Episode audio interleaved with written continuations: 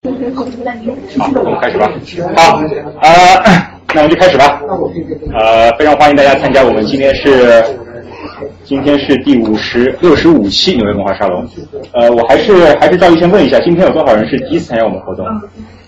哇，这么多，好，欢迎你们，欢迎你们。那我先照例还是先简单介绍一下我们的文化沙龙吧。呃，我是我是赵世成，我是这个文化沙龙的组织者。然后我们的活动是我们每周六下午都会都会在这里讨论一个话题，然后这个话题会非常多样，不一定是今天的教育，也有可能是各种各样话题。然后如果大家感兴趣的话，可以到我们的网站 nyshalom.com 上面看我们。呃，首先你们可以在这里订阅我们的邮件通知，以后可以自动可以收到我们的邮件。然后也可以看到我们往期活动，大家可以看到我们的活动那个主题还是挺广泛的啊，基本上对。对，然后大家也可以在我们的里边点进去之后，可以看到我们每次活动的，呃，呃，这期还没有，不好意思，叫旧一期。对，有我们每次活动的这个录音啊，有时候还会有讲义可以下载，所以欢迎大家可以来这个审阅一下 我们网站。对，然后我们的这个沙龙活动嘛，一般来说都是以往都是一个主讲人在上面讲，有有点像讲座，然后但但是没有那么严，因为没有那么的严肃，大家有什么问题可以随意提出打断，还可以交流。然后我们今天想尝试一下一种比较新的呃方式吧，因为我们今天是两位老师，然后呃话题也相对跟大家会有比较实际的联系吧。然后我想就采取这种访谈式的这个呃访谈式的这个 活动形式吧。然后我就充当一下主持人，也是第一次当主持人，非常。希望大家多多包涵，从没有当过。呃，然后还是一样，我还是一个沙龙。说到底，如果大家有任何的呃疑问或者有任何的观点，任何感兴趣的地方都可以随意打断。然后我们最后也会留大概半小时时间给大家统一提问，因为我看到大家填了非常多的，大家填的报表填非常好，这密密麻麻的都是大家的问题和见解，所以我一会儿也会转达一些。如果没有提到的话，也欢迎大家最后能够能够补充。呃，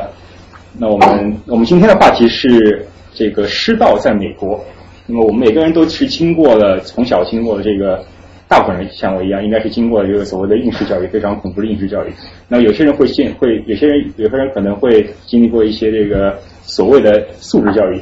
但是 真正的素质教育是什么样的呢？我们所谓的 对。但，真正素质教育是什么样的？我们大家可能到了美国才会有真正的认识，但是这个时候我们已经没有没有机会再去经历美国的中小学教育了。但是大家的孩子肯定也会经历这样的教育，所以我觉得这个话题非常有趣。一方面可以去了解这个美国是怎样，美国的这个教育体系是什么样子的，然后也可以呃从从这个我们今天有两位老师啊，这个从这个奋战在美国教育第一线的两个老师可以知道，当老师在美国当老师是什么样的一种体验，然后跟跟学生近距离接触，就每天。课上课外的接触是什么样的感受？所以我觉得是非常有意思的一个一个话题。那么我们要不先请两位主讲人先自我介绍一下，请对吧？嗯，对吧？是吧？哦，那我就先来嗯做一下自我介绍吧。哦，我叫刘碧波，然后我是，对不起啊，啊，我叫刘碧波，然后我是在那个 Teachers College，就是那个浙大的教育学院读两个专业，一个是 Developmental Psychology，然后一个是 Teaching as a Pedagogy Analysis。就是这两个专业，就是可能有些让大家有些费解吧。就是又是心理学，然后怎么就是跟教育到底有什么关系？就是嗯，我学的第一个专业比如脑科学我现在还没有就是学完。然后是因为就是它非常理论，然后啊，我觉得我还是需要一些实践的经验，所以我就那个就是我想在学第二个专业的过程中，把第一个专业的课上完。啊，然后我解释一下 developmental psychology 是什么东西，就是它是研究人一生的发展，就是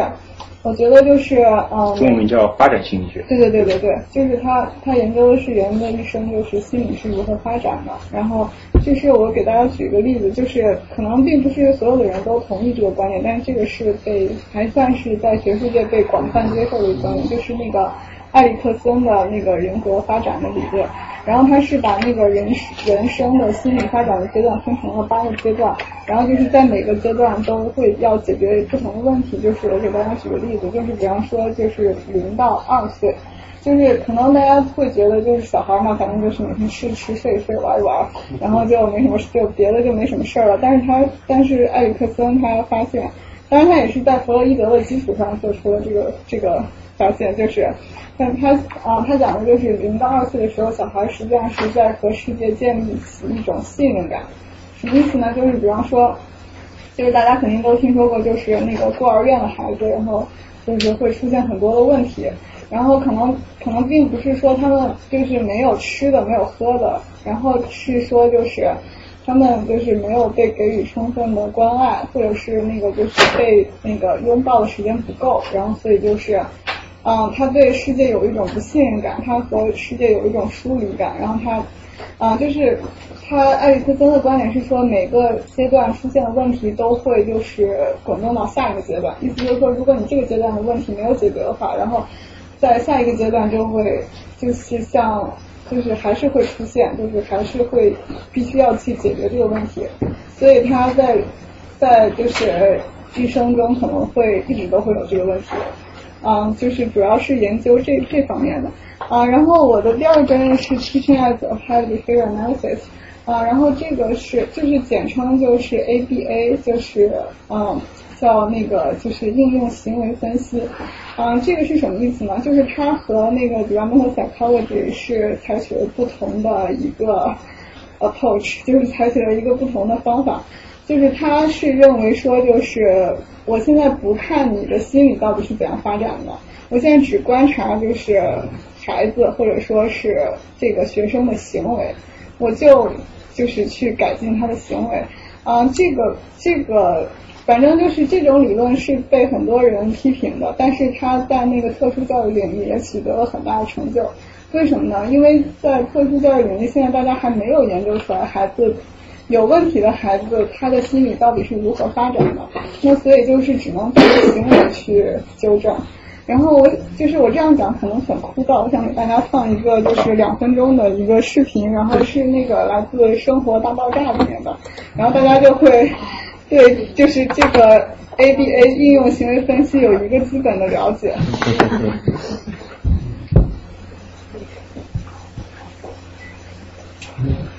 这个不是作为商业用途，所以没有关系。别笑，你们都做一样的事情，在家里面。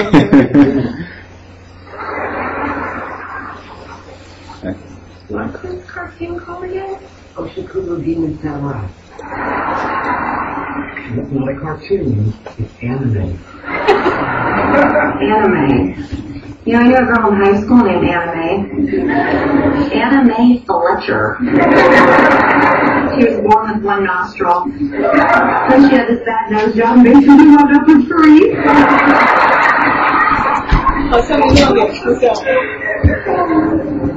You're here a lot now.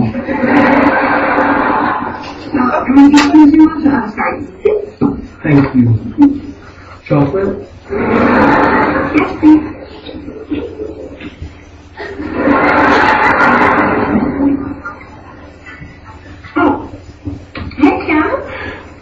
You know what? Hold on. Let me take this in the hall.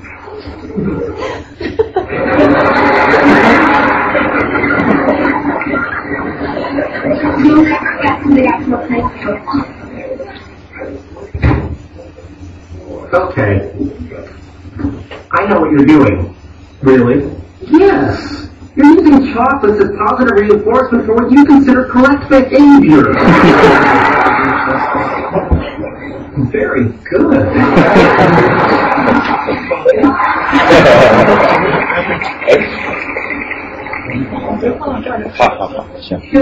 you can't train my girlfriend like a lab rat. 嗯，反正就是，嗯，就是 ABA 里面有很多的 tactic，但是它的基本原则就是，你去针对它的 behavior，然后就是你抓住那一瞬间，然后就是，或者是就是去 reinforce，就是就是你想让这个行为的频率提高，或者是你想让这个行为的频率降低，然后差不多这个就是 basic idea，就是这样的。嗯，所以它是提供一套训练的方法。嗯，对对对，但是同时完全不关注学生的这种心理的。嗯，对对对，他就他他的基本的观点就是说，我现在不管你的心理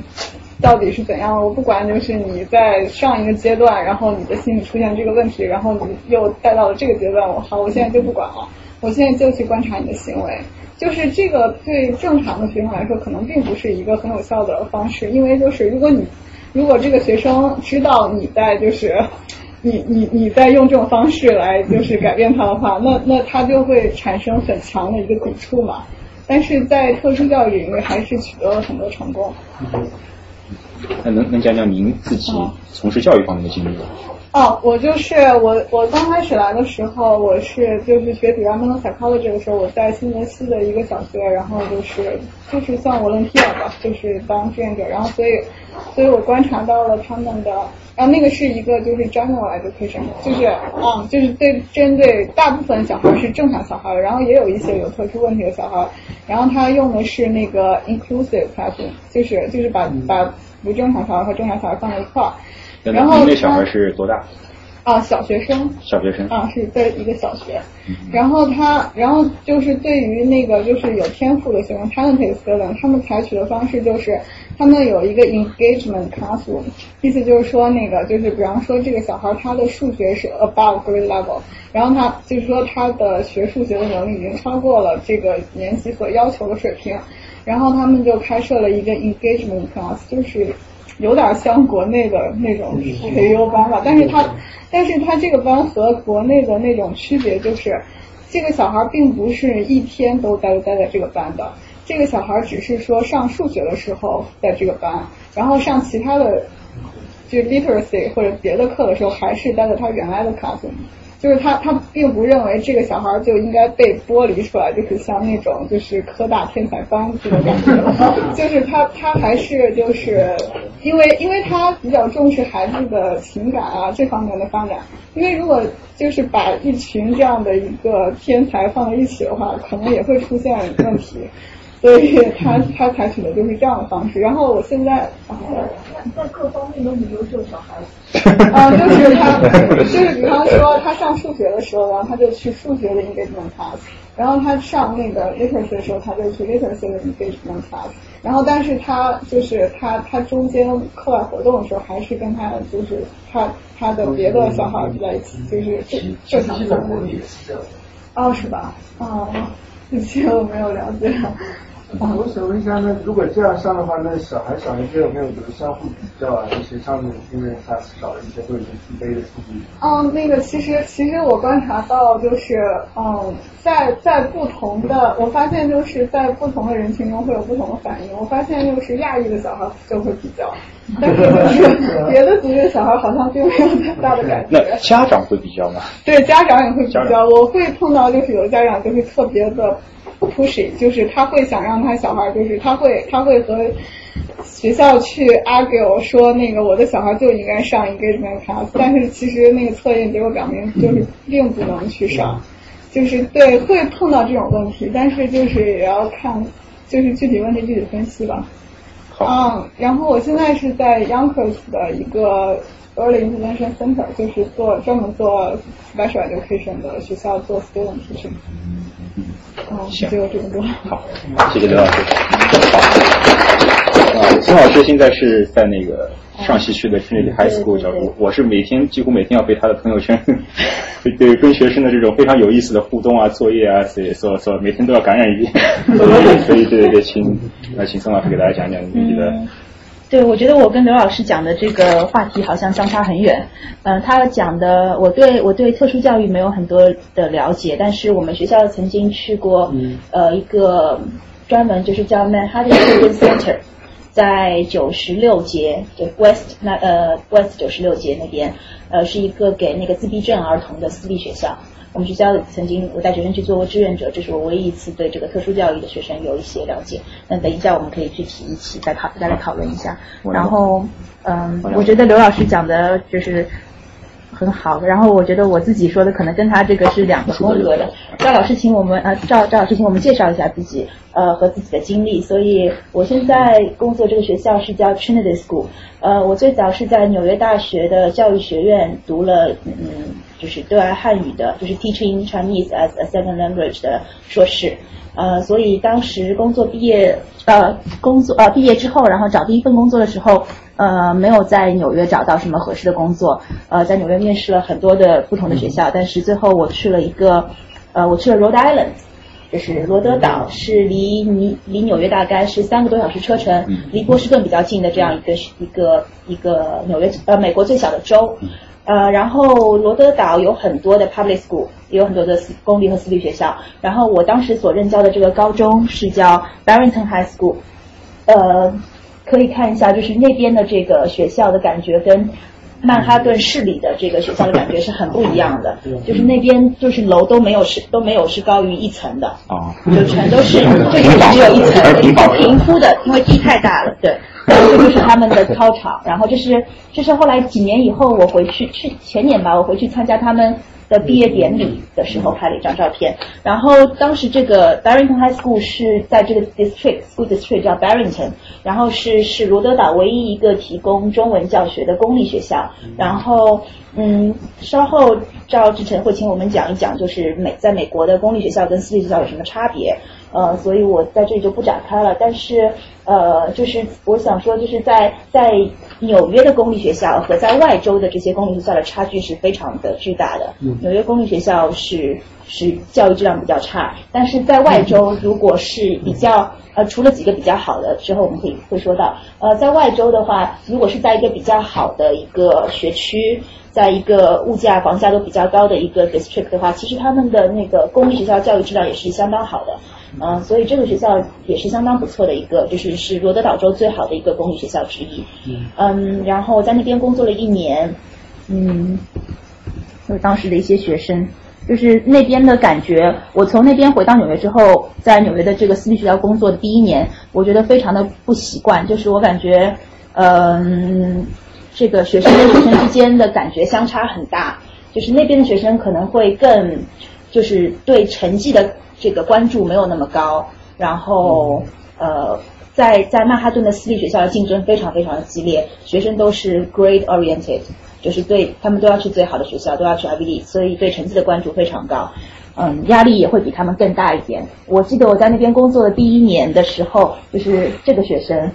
这个学生他的他的中文不太好，这两个他们不太好，嗯，他们他们经常就是在一起搞笑一起玩。这个学生非常好，他现在去了 MIT，是个非常好的学生。然后我记得我把他们两个经常留下来，就就是下放学之后，他们经常来问我问题。然后然后但是他们也学的不怎么好。然后那个时候因为我是中国的教育体系里长大的嘛，我我就跟他们说，我说你们应该像就好好学习。我说你们看人家 school 这个 这个，然后他们说为什么我们要向他好好学习？我说他他什么成绩都很好，中文也好，什么都很好。然后他就说对啊，可是可是可是我们 play sports，he doesn't play sports。然后对，然后我就说可是人家可以上，就这个是在几年以后的我，现在我已经工作四年了，我绝对不会再说这样的话。但工作第一年我说了，但人家可以上 Harvard。然后然后他们说也可以啊，sports 好也可以上。他们当时说了一句话，对当时工作第一年第一年的我。的还是挺震惊的，他们就说，But we don't want to go to Harvard。就是其实我觉得在美国学生，就他们其实自己有自己的，就是各种各样的定位吧。对，其实不是说一定要去我们中国人理想中那些所谓最好的学校，对他们来说是最好的选择。包括现在在我的这个 private school，虽然是大部分同学，百分之四十的同学毕业之后都会去 Ivy League 加 MIT 加 Stanford，可是还是有很多学生，他们可能。可能会去不同的各种各样学校，他们也会觉得很高兴，所以可能是对自己的定位，对，所以这个是我工作第一年的那个学校。然后后来我在那那个学校我非常喜欢，但是呃，因为罗德岛生活实在是过于无聊，所以所以我当时第二年找工作的时候，我看到了这个呃 Trinity School，Trinity School 是一七零九年建校的，所以好像是美国。排名第五的最古老的学校，就是第五大最古老的学校，呃，所以它有很悠久的历史，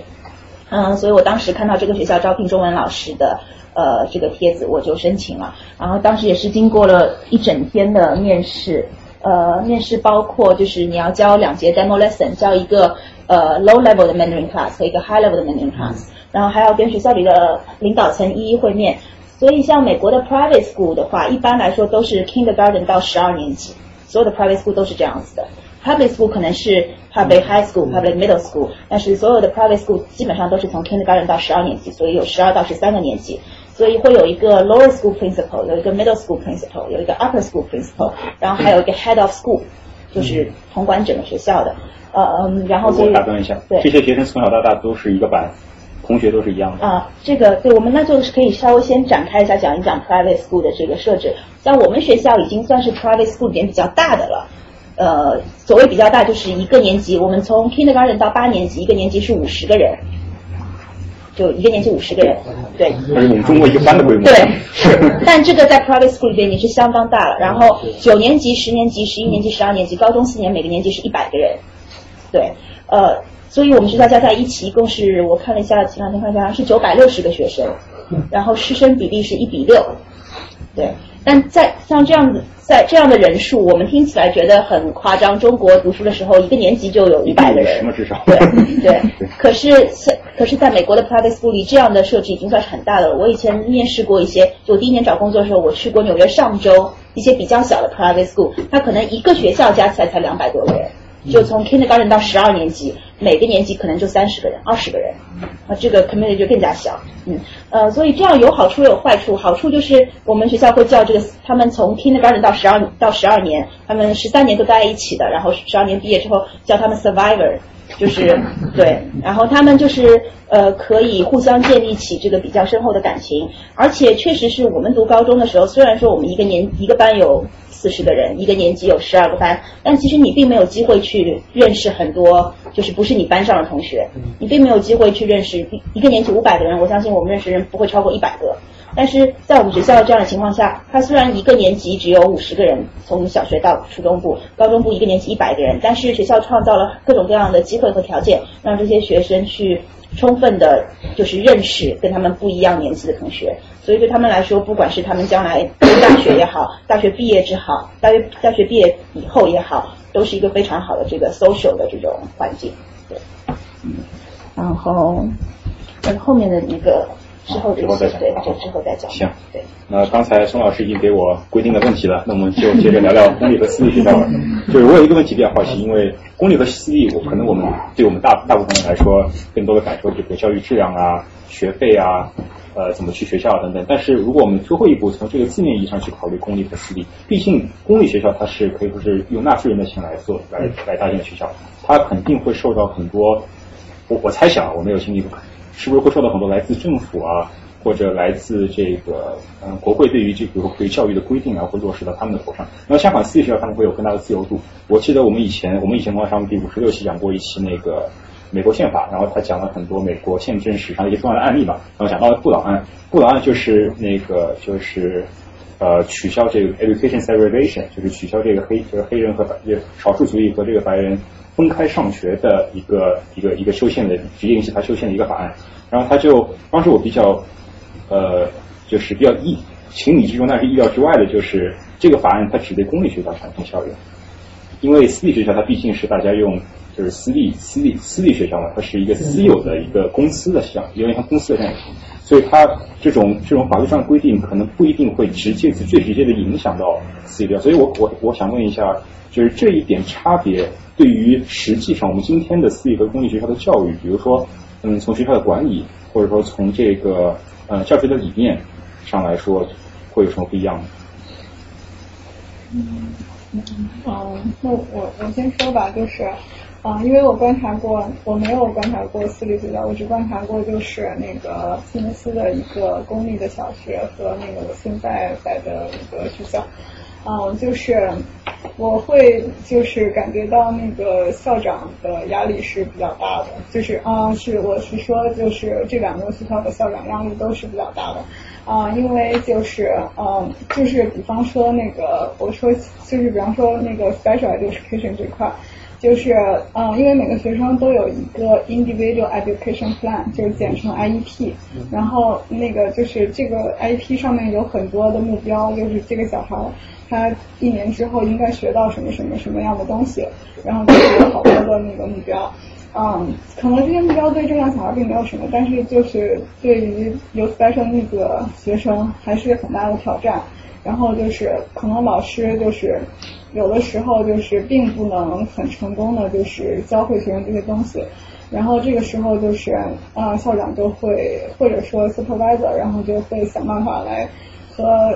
school district 和家长协调，就是我会感觉到他们的压力是比较大的，因为就是这个 individual education plan 就像一个 contract 一样，就是就会像一个合同一样，就是如果你没有教会的话，那就是你没有执行合同。然后这个责任就是会挺大的，然后嗯，我现在在 student teaching 的这个学校，然后就是算是一个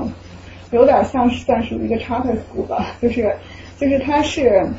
他是拿的是政府的钱，但是就是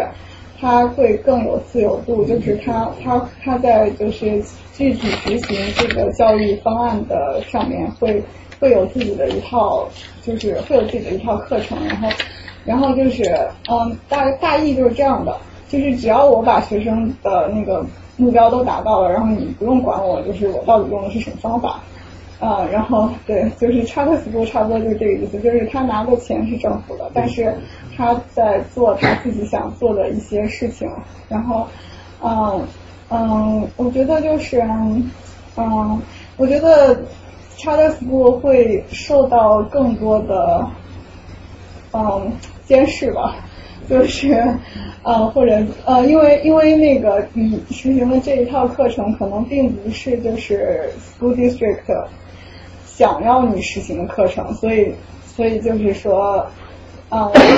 他们会想要就是这个 school district 会想要给他一些干预，但是就是，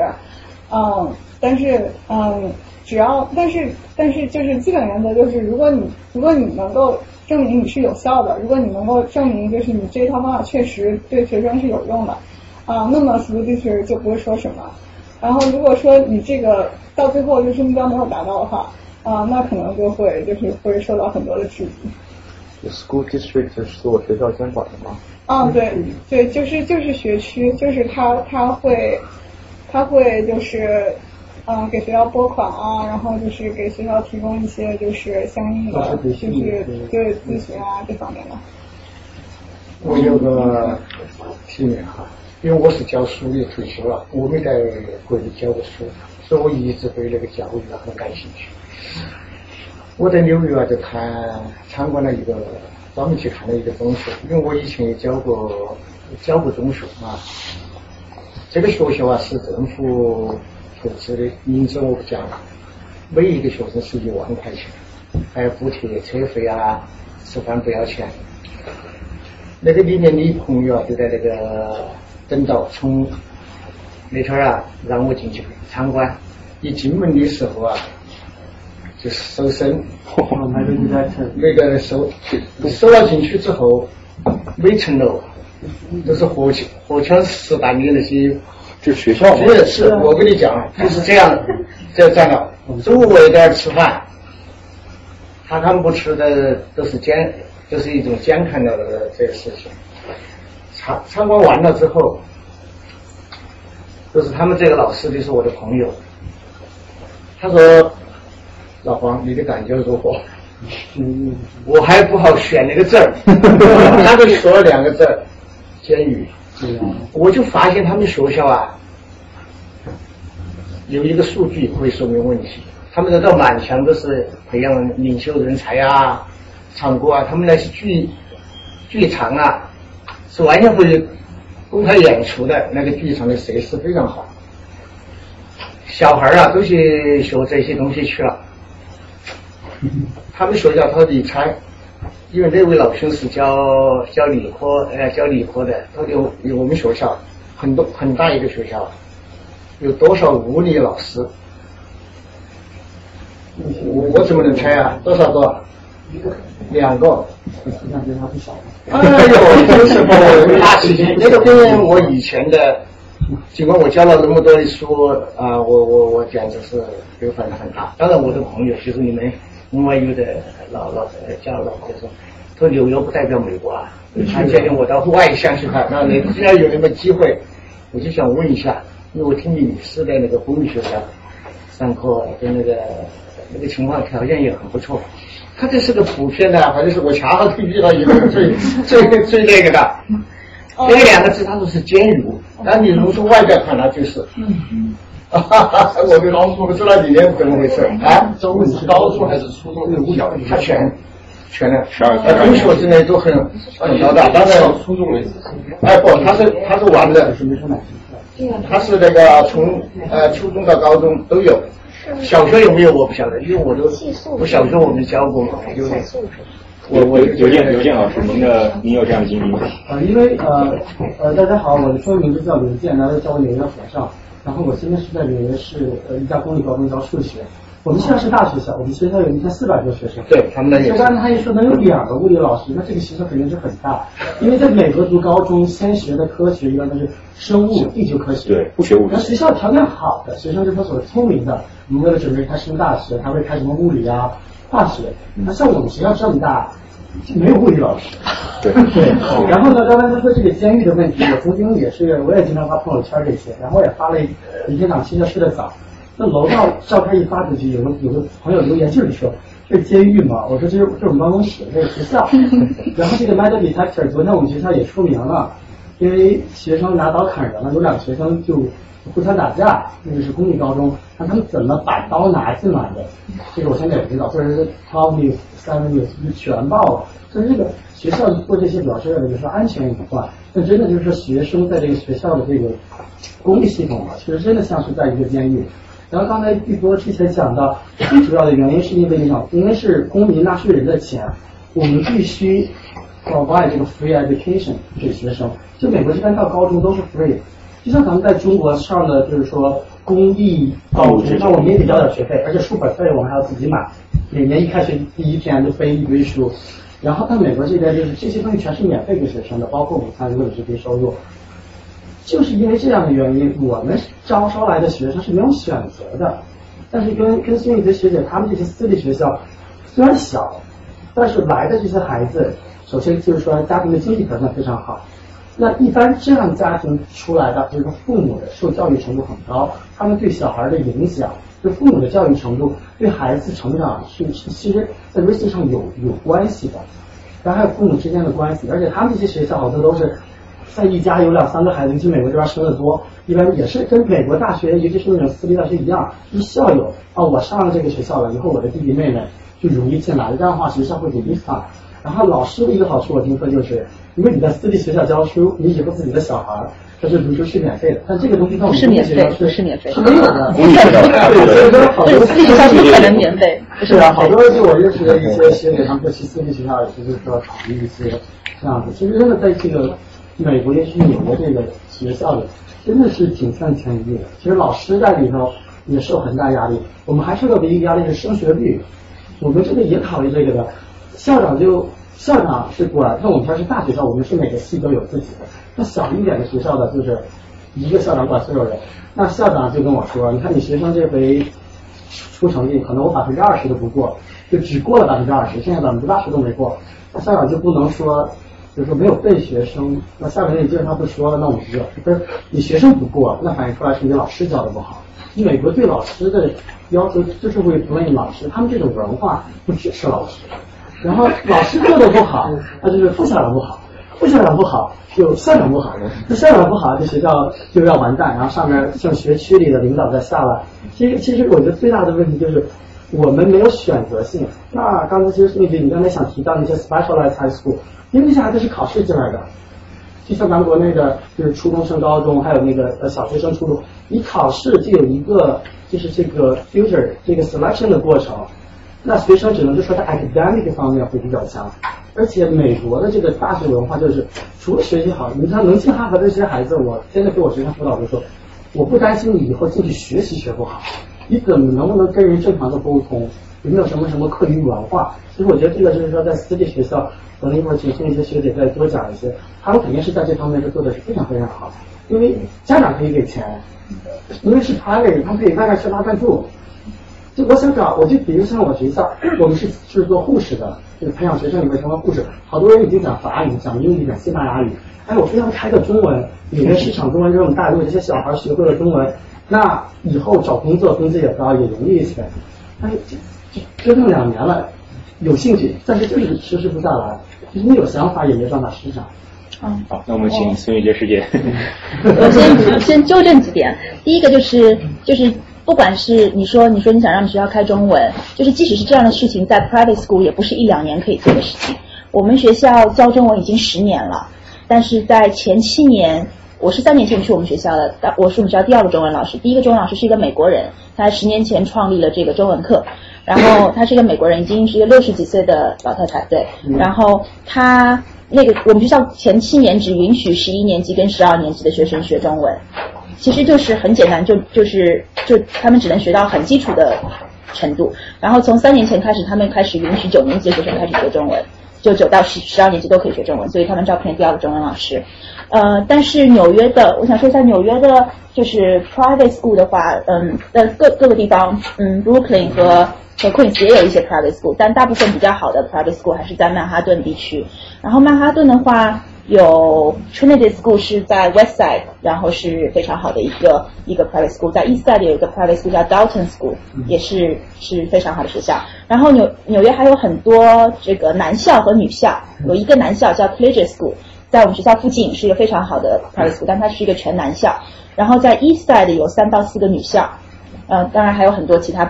Yeah. 就是男校、女校包括教职工老师。啊，不是，就是指学生。对对对，就是指学生而已。对，嗯，但是每个每个私立学校都有自己的卖点和特色。嗯，因为你。家长要带学生去申请的话，那你申请各种各样的学校，每个学校有自己不同的卖点了。那可能女校的话，呃，是鼓励女生更加独立自主啊之类的。像我们学校的卖点就是我们学校的古典古典语系比较强，就英文，嗯，古典语系跟英文写作这两个比较强。我们学校从初中部开始是每个人都必须学拉丁文跟小提琴。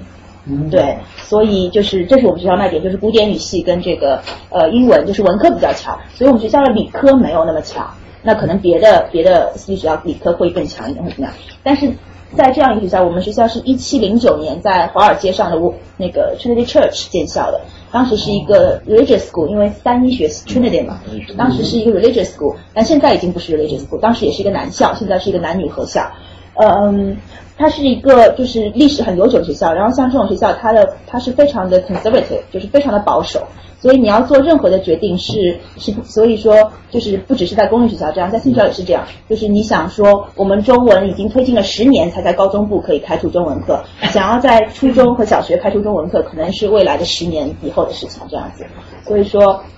嗯，然后我想讲一下那个。就是公立学校跟私立学校嘛，嗯，在在外州，就是像我第一年工作的罗德岛州或者是新泽西州，新泽西州的其实公立学校的教育非相当相当不错，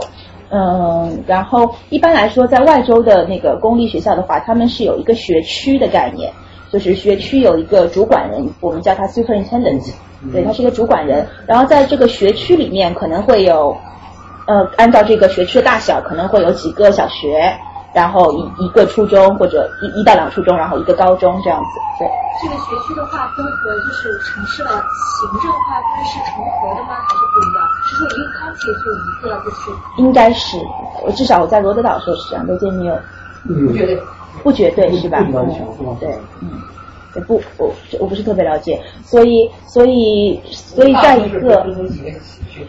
有的是两个小城市的啊，三也可能会是同一个学区，对。那那那我就再追加一个吧，就是 school district 和就是 mayor 之类，就行政这部分是有多大的关系？是不是属于市政，还是就是完全独立的？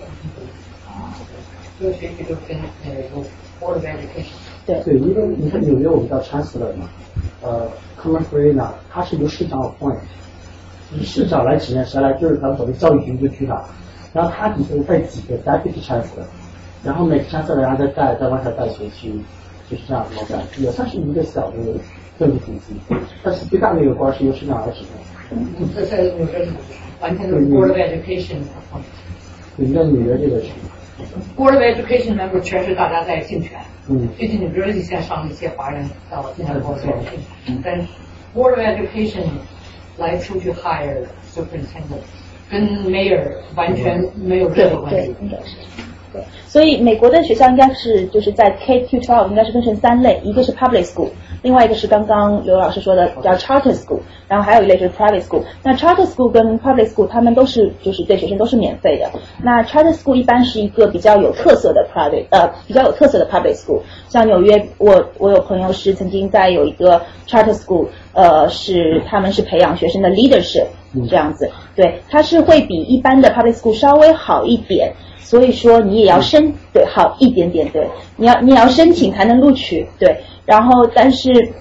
他申请的那个他是通过 lottery 的方式来录取学生，对，但是就是就是其实 charter school 跟 public school 他们都面临很大的就是学生生源的问题，在纽约市。那所以在外州的话，其实就是 public school 也是相当不错的。可是，在纽约市的话，public school 跟 charter school 他们的学生生源确实是质量就比较差。那纽约几个比较好的 private school，我们可能也听说过，一个是 Stevenson High School，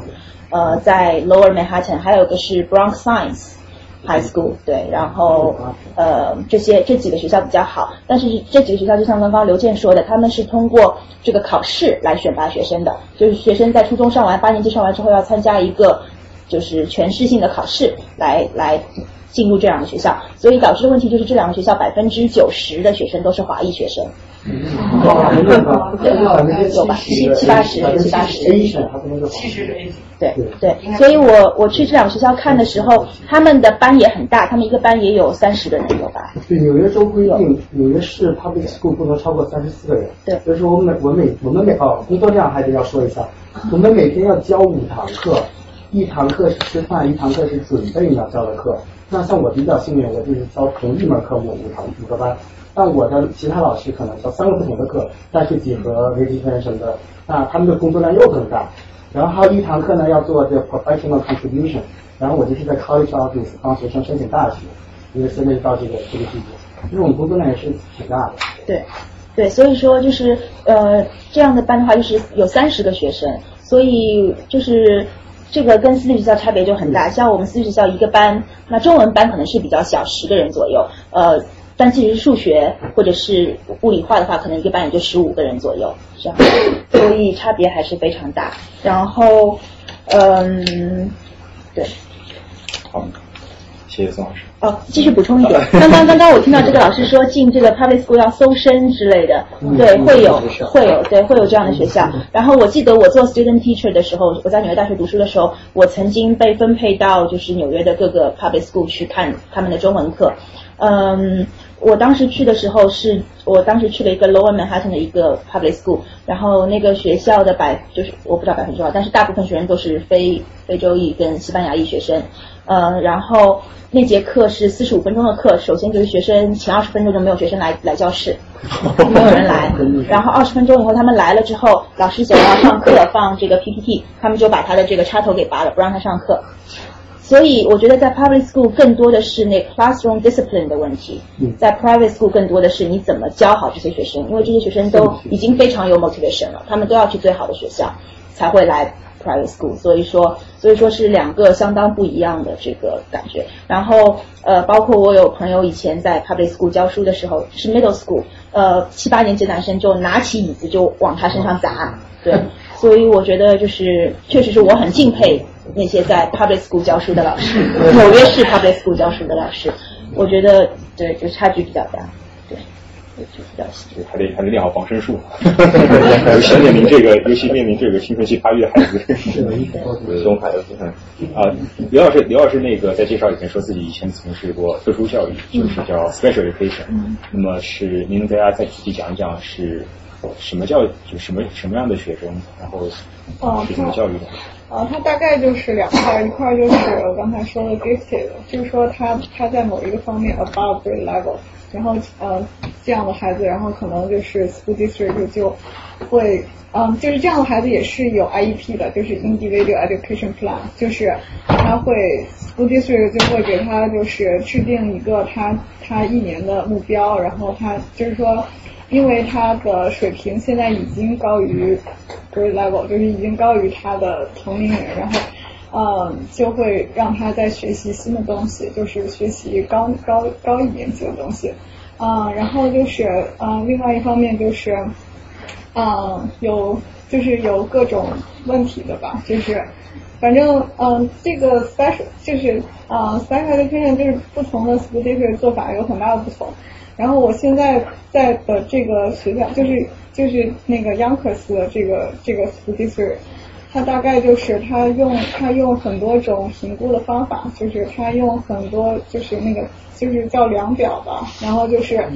嗯。他会嗯就是去给学生一个分数，然后就是说嗯比方说他的那个 gross motor skills，就是他的就是因为那些小孩都很小嘛，然后他主要是看他的一些基本的生活技能，就是比方说他他不会就是模仿别人的动作，然后这个就是这这种就是一种 disability，然后呃或者是说那个他没有语言。啊，就是不会说话，就是在他那个发声的器官都正常的情况下，他不会说话。然后这个也是属于一种 disability。啊，他会就是给这个孩子做很多的评估，然后就是如果他就是符合就是被分类就被 classify 的条件的话，然后这个 school district 就有义务给他提供就是一个 intervention plan，就是给他提供一个啊，就是算是一种。嗯，治疗性就是我不知道我翻译的，就是好像我翻译的不太对，因为英文叫啊 remedial，就是说那个让他啊康复的这样的一个计划啊，然后呃就是我现在实习的这个学校，它所有的孩子不是嗯几乎所有的孩子都是这样被 school district district 的 refer 过来的，就是说 school district 认为这个孩子有问题，然后。就把这个东西外包给这个学校，比如说那个你你现在要给这个孩子提供充分的支持，然后提供一些服务，然后让他就是尽量的让他呃就是各方面能够和其他的小孩儿一样，嗯，差不多就是这个意思。那您刚才说把那些孩子跟正常的孩子放在一起教育，那我有点不太明白，那就是因为小孩他不懂啊。他他会他会不会嘲笑你？他会不会觉得哎，你这个跟你不一样？你为什么我们会你不会？他会不会有那种就是学生与学生之间的这种 tension 这种紧张的关系？嗯，对，就是嗯，我我相信肯定这种情况是会出现的。但是就是作为老师的话，是有义务就是教育学生，就是有义务跟学生说就是。嗯，更就是有义务教学生更加包容，然后就是认识到这这个就是一个客观事实，就是就是说，因为因为有的小孩他他这个也不是他的错，他就是 born，他就是生生下来就是有这个问题啊，所以就是老师有义务就是给这个学生提供很多的帮助，然后那个就是如果别的学生要请教的话，然后老师有义务就是嗯去管束别的学生，这样。那有没有？刚才您说的更多是智力上的，可能不太一样。那如果有没有那种性格上的，比如说有特别强的暴力倾向，或者特别强的性格上的这种呃呃呃怎么说内向啊，不愿意不愿意跟人交流啊，有没有这种情况？觉得？嗯，对，就是嗯，有很就是嗯，因为内向外向我并没有特别的，我我并没有特别的一些经历，因为就是我做的这些孩子都特别小，然后所以就是没有看出来。但是有的孩子确实是非常暴力的，而且尤其是 尤其是就是呃，如果他有那个 ADHD，就是多动症或者是自闭症，可能就是会有这方面的问题啊。然后我们也是就是有一些方法吧，然后就是。来给他提供一些帮助，然后，嗯，就是我我我现在这个学校，然后这方面的问题并不是特别的严重，因为这些孩子都还非常小，然后就是没有没有就是没有到就是约束不住的程度。啊，我的一个同学，然后他给我讲过，他之前是在嗯，就是嗯嗯就是嗯啊 Virginia。他之前在 Virginia 的一个，嗯，就是像一个高中嘛，然后是一个，嗯，一个这样的班，然后他的所有的学生都是特别的 aggressive。这个班有六个学生，但是有七个老师。对，啊，就不是不是 teacher，就是有的就是 TA，就是 teaching assistant。然后他们就是做的事情，基本上就是管住这些学生，差不多就这样。OK，我这儿也有一个。呃，这个问题，跟我一个朋友，他开了一个，就是那个，就是那个儿童的那个那个学校。我们正在聊天，结果就进来一个大学生，一个白人的那女孩，一看就是很有层次的，一进来也不说话，就把他那里边那个小孩啊，就带到地下室去。带下去，那那是个女学生啊，她带了个小孩。哎，我说他这个人是做什么？说他是市政府，这个给的钱提供啊，就是像你说的，就说那个孩子啊，好像有些呃自闭啊，或者是忧郁啊，其实都很小几岁，在下边可能足足一个小时，后来我就走了。但我都在想，因为从中国来讲，没这个没这个事儿，是吧？学校哪会这样子？而且个小孩的一个集体生活，你把他单独出来，就像你用你那一套这个教学的这个点，是不是只有那么起作用了？对他反而是心理上是不是会超重？就是要一个孩子还要带下去了，但是政政府是花钱了，政府也花了钱，它的效果究竟怎么样？呃，由我们最终的了了解啊，它是由政府提供 这个大学生可能是像你们学这些心理学方面的东西，他几岁的小孩儿。他都把他单带下去去进行心理辅导，怎么回事？应该不会发生。哎，不是专业的，必须要有 license，你不可能让你任何一个人，哪怕是校长，你没有 license，你不可能单独跟小孩在。我是，她也是一个一个女大学生。我不敢讲话，他就待在那个 下边，长得年轻而已。大学都不能拿到专业的执照。我就是说，政府是不是？哎，政府在给他写，我就很奇怪，我觉得很奇怪。我是纽约大学学那个 counseling 心理咨询，然后专业是 school counseling，然后我们也是就是研究生，然后会拿到证，然后我之前是在。呃，纽约的一个公立高中，然后我可以接那个学姐那个问题，百分之九十以上的都是华人，然后呃，top five 最起码 top five，然后全国是 top 呃三十三名呃的学校呃双高中，然后呃这是一个就是都是华人的，然后也是一个大家需要考试需要这个录取进来的一个学校，那我们学校也会有就是 IEP 的一些老师，就是有些同学有那个。阅读障碍，比如说他看字母和态度是颠倒的，就就阻碍他正常阅读。有些人是运算障碍，他就零点五和零点一他比不了美大，就是可能就是这样模式，是一种脑子里面就是是种天生天先天先天的。对，然后我们会有专门的老师针对嗯针对这些呃学生的情况，对他们就会把他们抽出来，我们会做从那个教室。你说这个事儿啊，我我我我。我也我也知道，原来这个有一个证券投资家，他那个太太，他就专门搞那个听障儿童的那个那个辅导，他每一个星期要把那个孩子几个孩有听障那个那个障碍的孩子要接到他办公室，他就跟他做做那个辅导，因为他当时到我们那个家乡来呃访问，我带着他到那些特殊学校去，他说每一个人。给给一套那个听障那个，他是这样，他是一种慈善的活动。但是我就觉得，像这个学校那么几岁的孩子，有我以中国的那个老师啊和我们都能够过来的，单独的呢，就就是很就是你说的你那一套那个科学的，他这个效果就是怎么样？他几岁的孩子在集体生活。他不能够解决他这个问题要单效果来这样吗？我说这个就是我这样教育效果好吗？嗯，嗯，就是您的意思是说，就是把学生单独带出去这样不，他不是带出，他就是专门有个教室，他都在里面，他是给人进行辅导，就是这种方式啊来解决这个，其其实很科学的。人家学我我是作为老师嘛哈，像这种他在集体生活当中应该就会解决了，有些东西。我们是不是还会起不了他的想象？但他是肯定是善意的，是好的。他起不起来的这种效果？哦，就是你是学那个专业的。对对对，就是那个呃，我就是我就是想确认一下您的问，您的意思是说，就是这这一套科学的东西有没有效，还是说就是把小孩单独带出去这个事情，就是这个单独来进行辅导，当然是哎，就是呃，脱离了他的班级的那个整体的生活，用这种。啊，这个这个 我我觉得就是不是这个小孩可能他他的那个就是 individual education plan 上面有，就是他的他的这个他的他的这个特他的这个教育计划上面有有这个有有这个服务，但是他大部分时间还是跟别的小孩在一起的。是的。就是他，比方说他的他的语言不行，然后就是他比方说他就是不会发，或者是不会发，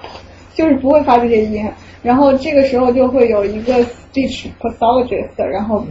教他这些东西，就是还这个还是就是这个还是被科学证明是有效的，而且而且这个并不是说就是对每个小孩不公平还是怎么样？就是就是这个小孩他有这个需求，所以才给他提供这个。如果他没有这个需求，是没有必要给他提供这个。我再补充一个那个问题。我我先让我先让孙老师补充。啊，他是政府。我先让孙老师补充。啊，他是政府有那种专门的开支来做这个事儿。那个你先说。嗯，啊，嗯。刚刚刚刚那个，你好像提到一个问题，你说就是学生会不会嘲笑别的学生，是吗？对对对，这样一个问题。然后我就想补充一下，就像我们学校的话，我先想想我们学校招生，我们学校是像一般这样的 private school 的话，招生是只在 kindergarten 跟九年级各招一次，别的时候都是不招生的。嗯。所以 kindergarten 我们招五十个人，然后九年级招再招五十个人，就一般来说这五十人里边可能会有三到四个学生会离开。然后就是到九年级的时候再 double 一下，再招五十个人，就变成一百个人这样子。然后像刚刚刘健说的很对，我们 五十个 kindergarten 招五十个学生，他们会比较青睐于先是给校友的孩子，然后就是当然他们会收到很多申请，他们会给 preference 校友的孩子。然后你的 sibling，你有哥哥姐姐已经在这个学校了，你的家家庭是跟这学校有关系的。所以我曾经看过一个统计数据，说我们学校每年招这五十个学生里面。呃，只有百分之二的学生，一到二的学生是跟这个学校完全没有关系的。但就这百分之一到二的人，他们会收到超过八百份的申请。对，然后 kindergarten 的学费就是四万一年。对，所以在这样的情况下，什么？一到二的学生如何抽呢？就看他父母的。他们会面试父母，也会面试孩子。对，对，所以我不知道，所以我觉得他们这个就是很难很难来选择这个这些学生。所以，所以我觉得总体来说，在 kindergarten 阶段，那个其实呃，对就是家里经济条件没有那么好的学生来说，其实是就是想进这样的 private school 是非常非常难的。嗯，然后。但是我们学校在九年级开始有一个非常好的那个政策，就是我们会提供奖学金。嗯，然后在纽约有一个 program 叫 Prep for Prep，叫嗯 Preparation for College Preparatory School。然后 Prep for Prep 它是一个 non-profit organization，然后应该已经做了很多年了。他们是每呃会从就是各个公立的初中。Middle school, public middle school 里面，从大概学生五年级或者七年级的时候，选择一部分学生进入他们这个 program，然后这些学生都是最好最好的学生，他们可能在一个公立学校可能只会挑一个学生这样子，他们一年一年可能就一百多个学生这样子，然后他们这些学生一旦被他们录取了之后，他们就会给这些学生每个星期三下午，还有每个星期六一整天都给他们课外的辅导。帮助他们在九年级的时候申请纽约市的曼哈顿市的 private school，然后包括他们整个七年级、六年级、七年级的整个 summer，他们都要上课，所以这些学生就是压力非常大。然后我们学校也是跟这个 prep for prep 有有合作关系，所以每个星期三下午，就是所有的学生都走光了之后，就看到这些。五六就是五六年级的七六七年级的小孩子就拖着很重的箱子进来，然后大部分都是少数族裔比较多，然后呃非呃西班牙裔，然后亚裔也有，对，然后白人比较少。但是这个非常好，就是给他们这个申请呃给他们进行辅导，然后他们还会每这个 program 会每年 kick students out，就如果你的成绩不够好的话，他就把你踢出去，不让你继续在这个。program 待着，然后如果你能够坚持下来的话，然后你可以到八年级结束的时候申请这些 private school，基本上他们 program 毕业的学生都可以被比较好的 private school 录取。然后一旦录取的话，我们学校就是按照你的家庭，就跟 private 的这个 college 是一样的，按照你的家庭收入情况来给奖学金。所以他们我们高中部一百个学生里边，每年会录取十个左右从这个 program 出来的学生。然后这十个学生是拿百分之五十到百分之一百的奖学金。这些学生进来以后会格格不入？嗯，不是格格不入，但是你可以明显的感觉到，在这些就是 private school 里面，就是学生跟学生之间还是有小团体的，就不能说格格不入。我觉得他们有的也有的，还是看你自己的个性性格，有的也可以。家庭 background 这已经跟对，可是你知道我们学校今年的那个就是 senior 的。呃，学生会主席就是这个 program 里的出来的一个学生，对，所以不能就是还是看个人，当然是看自己的那个性格能不能跟这些白人学生就是更多的这个主流群体融合在一起。但另外一个程度上来讲，就是学生学生之间还是会有小团体的，就是很难说这个，就是你还是能够感觉出来一些，就是有一些就是家庭背景好的一些男孩子或者怎么样，他们就喜欢待在一起或者怎么样，就是还是会有小团体。然后我就想说，学生跟学生之间会不会就是。就是像在我们这样学校，他们其实也是非常注重就是成绩的，因为他们都是 grade oriented，都要进最进最好的学校。所以如果你成绩不好的话，你是绝对会被人看不起的，就是在这种学校里面。所以我中国一样哈。对，所以所以我曾经在一个呃，我曾经就是。在学校工作第一年，我去看过我们另外一个就是美国那个老师他教的一个中文一的班，我去看过他的班，在那个班上有一个男生，他真的就是学完全不能学，他学了半年了还不知道今就今天几月几号也说不出来，然后就就其他班级的学生都学得非常好，那个班学生非常好，所以那个老师只要一问到他的问题，那些学生就互相之间使眼色，就就就当着他的面就是这样的。对，然后你呃，刚才刘老师说，作为一个老师，你应该想办法尽量的引，就是帮助学生、引导学生，或者说教育学生不要这个样子。可是，在高中阶段，其实是老师能做的其实是很有限，特别是在这个差距这么大的情况下，你老师没有办法说哦，我们要给这个学生帮助，你说这是没有办法的。所以说，在这样的情况下，这种学生只能被去建议去进行那个那种各种各样的 test。最后，这个男生是他 waive 了他的 language，他就就没有再学语言。对。那如果他这个学生，就是说被证明不能够，呃，跟上他这个整个班级的这个节奏，最后会被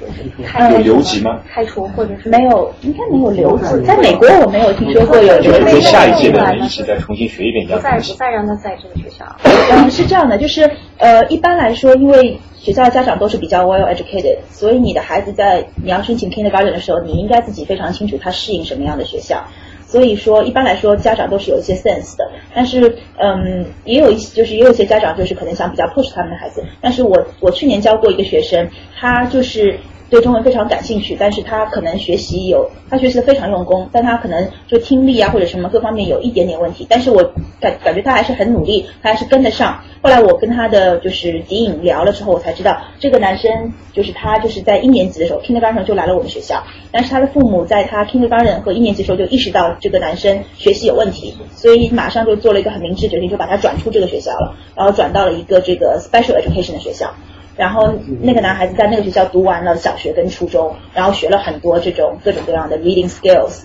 最后又把他送回我们学校读高中。所以他尽管现在不是 top top students，但还是可以跟得上学校。所以我觉得对家长来说，是不是能够就是就是就是说 don't push your kids。如果你的学孩子真的不是很能适应这个环境的话，应该要把他转出去，这样子。那 我不好意思再问一下，就是说这种。私立学校，它它是不是说像我们以前在中国，就是你说是九年级，相当于我们初中毕业，初三对，初三初三吧。嗯。那我们以前要中考，然后你中考根据成绩可能会上高中，没有，这个是不一样的吧？完全是对，嗯，对。啊，他们的一个他们一个考验 SAT，就像高中算是考 SAT 进大学，对美国的高考。然后初中是考 SAT，然后刚才孙一杰学姐也提到，纽约其实是有八家，但是大家比较 no more known 就是那 Top Three Stevenson 啊，包括 Science 不动产，他们这个真的就是纯爱分子。所以说前一阵加州那个 CA Five 把纽约也要提，他的意思就是说这些高中华人主要是亚裔里还是华人为主，然后少数的韩韩国裔，就是哎这些华人太多，我们就是不能，他们也是想提出一个，不能光看考试成绩，要加入什么体育啊、音乐、美术啊。然后刚才其实因为 special education 这个领域是非常 popular 的，然后呢，它主要针对的是 childhood 跟 early childhood，而像 study 我们这种已经都教到初中跟高中的，他们只是说从小带上来的这些问题，而且就很多 research 也不是太 focus 在这些大年级的学生，像我三十四个学生一个班，我里面也有 special education 的学生，但是呢，我作为老师能做的是，我不能让其他学生知道。我不能说啊 you're special education student，尤其高中孩子，像我这，像我们学校都是黑人，很多是黑人孩子，就真的互相会嘲笑。但是刚才就是给我讲的，他们有了这个 IEP，那这个是 legal document，这是受法律保护的。那上面说我这个学生可以考试多要时间，那我们学校有个叫 resource room，他上课还是跟我上上数学，但是他他有一天就有一节课有一个老师。就所有科目都帮着他写作业啊，就帮他辅导。那每次我一考试，那老师早上就先来我教室把那个卷子拿走。那我相当于就是给了这个学生两节课，他别的小孩也不知道。因为作为老师来讲，我就是尽可能的去保护我学生这些 privacy。其实好多这些 information 我们也不能 release 给其他 public。像 Average 这些东西，我们都是老师只能自己捞出自己的账户，看到自己学生的一些背景。其他学生虽然是一个学校的，我们也没有这个权利去做逾越。而且刚才这个老师提到，我觉得非常好的一点就是，所有在美国这些拿 license 的我们都是不能跨界的。Special Education IEP，我没有学 Special Education，所以我有上过课，我也有接触过，但是我没有拿到这个 license。我不能跟家长说，我觉得你家小孩有什么什么问题，那家长就会想你为什么，你凭什么觉得我小孩有问题？我觉得你还有问题呢。很多家长其实可以比较 aggressive，会保护自己的小孩，但是呢，我们作为一个老师呢，我们学校的那些 psychologist，就是专门是做心理学的，他会来咨询我。你通过上课观察，你觉得你这个小孩，虽然我教几年级，他说你觉得他的这个数学老师在几年级？我只能说是给一个。suggestion，但是我不能说啊，这个小孩有什么什么毛病，即便就是我自己也有这些呃 content knowledge background，就是这些在美国所有需要拿 license 的东西，这个界限定的是非常死的，而且我这些 license 都是从从州里头来，然后就慢慢才到市里来，都是都是一个需要花很长时间去准备、去学习、去考试、去实习拿到的。就是小孩子那边是最基础的东西，但是长大了，我们更主要的就是。都在孩子这些 social emotional，真的就是不能吵架打架呀。啊，刚才给巧克力，我们叫 positive reinforcement。那那美国是刚才我们开始也说过嘛，我提到一些就是说，美国是这样鼓励式的，我们不可能说叫 so stupid。叫朱老师，你是不是人生的？猪脑子？从小都是这样子长大来的，这是所谓啊，给你一个压力，然后让你就把它变成动力。那美国这边不一样，比如说今天这个小孩上课。上上来那个回答一个数学问题，我就给他家打电话。我说啊，他今天上来回答问题了，然后同学都听懂了，给家里人也都很高兴，小孩子就是兴趣慢慢慢慢变起来。就我我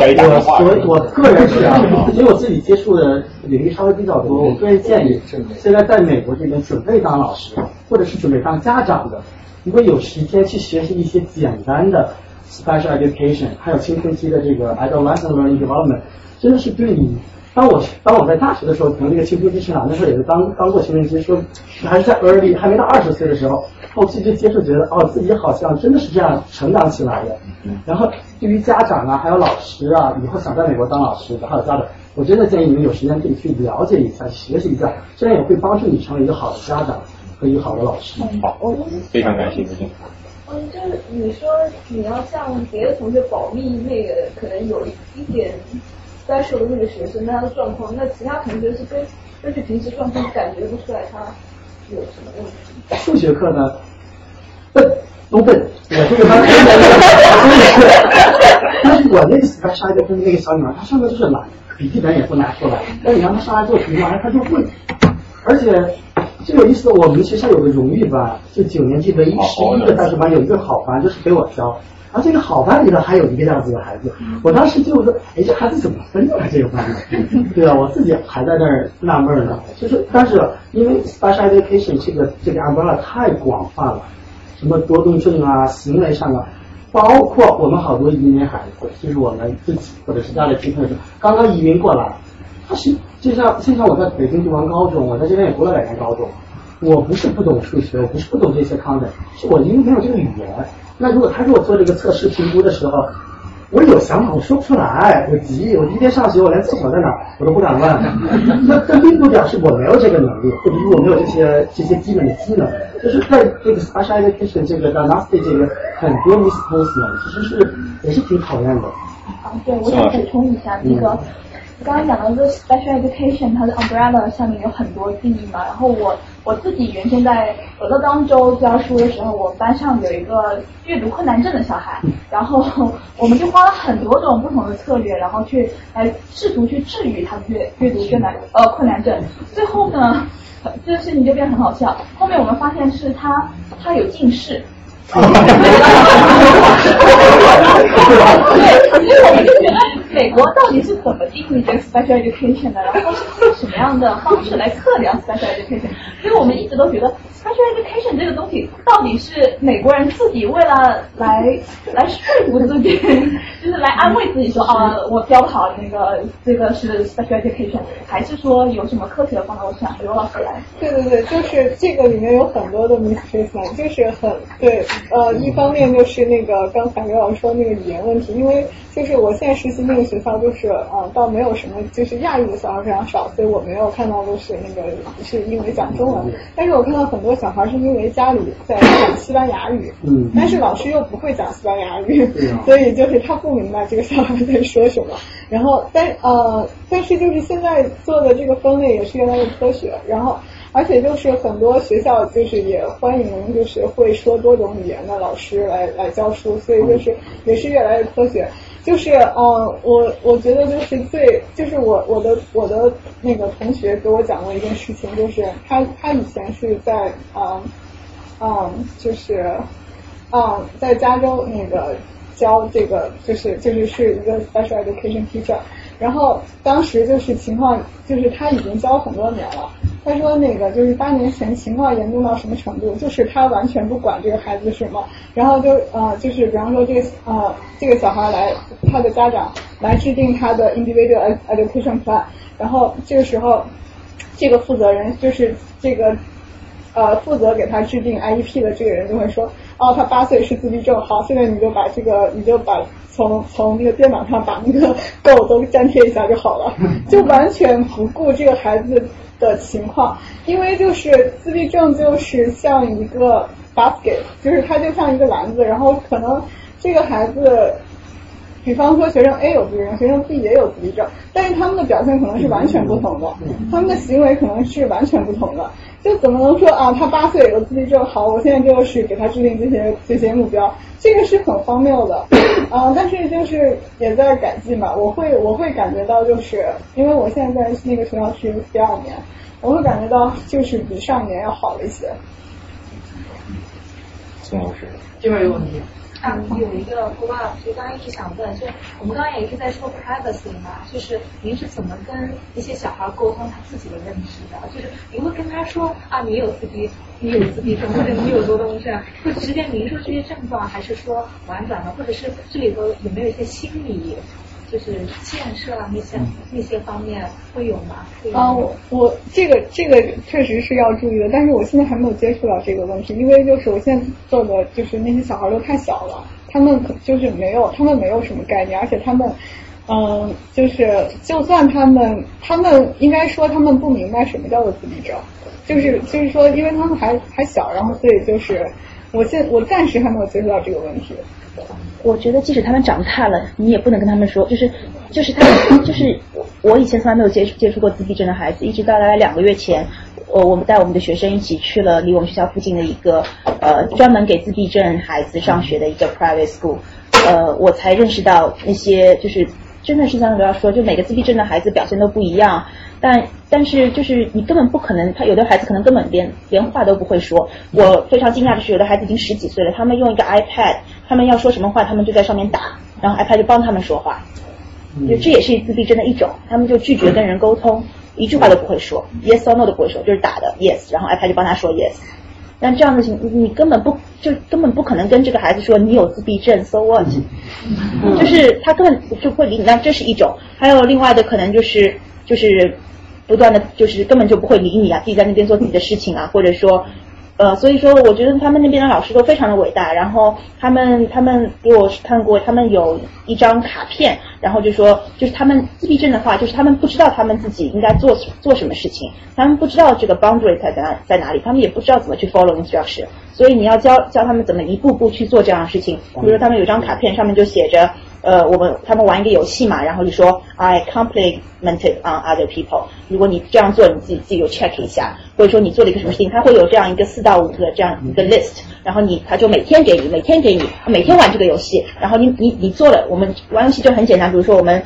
就是拼图，然后两个翻过来，两个图是一样的，然后你要说 good job，然后然后你要说了 good job，你就给自己 check 一下。就这样子的，就是慢慢一步步去建立他们。可是我觉得对一个家庭来说，如果有一个自闭症的孩子，就是真的是太不幸了。就是真的是，嗯，他们就之后也就是再怎么说 special education，再怎么样，也只能说是从很基本上去帮助他们。但是他们整个 life 就是就是已经确定了。他他们能够比较好的话，是可以做，能够在长大成人之后做一些，比如说。在超市里边把东西放到货架上，这样的工作能够做这样的工作已经是非常好了。那我们说一些自闭症里边一些什么非常非常聪明的，呃，这个是只占自闭症百分之一到百分之二，这是非常非常少的一部分人群。对，所以说总呀，你讲你讲，我讲完了，你说。那个我我补充两点行吧？那个一个呢就是高中的学生，我我因为我在。有知识的那个 Lawrence School 教数学，那个教过来，那个是八百多人的，嗯，还还不错的私立学校。他这个高中生的所谓的这个 special ed 的这个 classification，它还有一个更多的一个因素，就是他在考那些标准考试的时候，可以给他多余的时间。对。所以有一些比较 pushing 的这个 parents，他们现在就是。故意要把自己的孩子给 classify 成这些小孩儿，然后呢，自己小孩儿呢，其实那个问题都是很 borderline 的，但是呢，他会让他 classify 了以后，这样考试的时候他可以有更多的时间。但有意思是说呢，比如参加我的考试的时候，就像你说的时候，我还要做的比较 discreet，可以给他更多的时间，但是不能让别人知道。但是这些小孩儿都不愿意 take extra time。但是他不 take extra time 的，没有这个 record 的话，将来他考 SAT 呢就不能给他 extra time，所以这就是一个这种小的这种 discrepancy，很有意思，就是所以你说学生他其实这大的学生他都知道他已经被 classified，但是呢他又愿意 fit in 别的学生，所以他也你再多给他一个小时他不要啊，但是没有这个呢，他家长要白给他 classify，将来呢 考 SAT 不能给。还有一个我想说这个小学校的这个 culture 我也。因为我我在美国时间比较久了，我这个比你们年龄都大了，然后就有的，你们还不知道。但是就是说，也真差不多，真的。真的人不能想，我来美国还没出生呢。但是这个是这样，美国私立学校呢，就是非常的 diverse，所以呢，这个刚刚这位老师接受是非常 typical，不是非常有到这个非常就是 specific，就是这个是 Trinity School。是 Manhattan 的，是这么一些家长，而且说从 Kindergarten 一直上来，他们的这个 mentality，当然真的不代表所有私立学校。像我们 Royal School，我觉得这个学校它比较说 holistic 这样的哈。我我教两年，后来我的两个小孩也都在那里，就是说他他就是可以是没有那么 academically driven，他更。他也很认，对吧？但是他没有，就是像你说的，全都是为了成绩。而且我印象特别深，那一个老师给我女儿写了一个评语的时候，他就说，最难得的是现在很少有学生为了学习而学习。他说那个，所以呢，说明呢，我女儿是为了学习而学，不是为了分数而学。但是啊，也不是多说，但是他确实他们很多学生不会是 extreme 这样。但是比如那个像 Exeter 啊，什么什么那个那个。还有呃，Andover，有一些学校他们又是更变成是说呃升学追问，像刚刚其实这些真正好的私立学校，像比如说 Lawrence School，你上哪个大学他根本都不管的。哎，真正不，他不是去吹的，这只是这些学校不去这些学校，他也能上这些好学校。所以千万不要认为是这些学校帮助这些小孩去上的什么藤校。我小孩两个小孩都没有去藤校，没去什么，去的学校哪个都不知道。但是，但是这个呢，就是想说每个学校特别不一样，我们又不需要给大家一个，就我想就是另外一个方面嘛，我们是乡下的学校。那个，Lawrence，Lawrence，关键校名相当不那就另外说了，没事。我有一个那个想出歪招的那个家长，他是他是美国人还是想出想出那个歪招哦？哦，那个那那个比较普遍，嗯，比较，他是他是中国人吗？不是不是美国人，中国人反倒都不去 classify 这些小孩，中国小孩，对对对，对对。中国的家长很怕这 label 这小孩，有了病都不去看。我现在有，我现在有个学叫 Youth Mental Health 啊，现在三百多人，对你们要因为我十几年一直对这个问题很感兴趣。但是这个真正是呃美国，就是说 non Asian 的这个 population，他们是非常 open minded。像我学女儿他们八百多人学校，他有四个 full time 的这个 psychologist，那个小孩就是经常都是去梳理梳理。对吧？就像那个什么什么洗头那个什么，就就经常可以去找 找这个 psychologist 看一看。所以他们学校这几年都没有自杀的。没有自杀的。我这次去加州啊，这个刚开 school 你知道吧？有第八个自杀了，对吧？所以那个那个那个那个那个。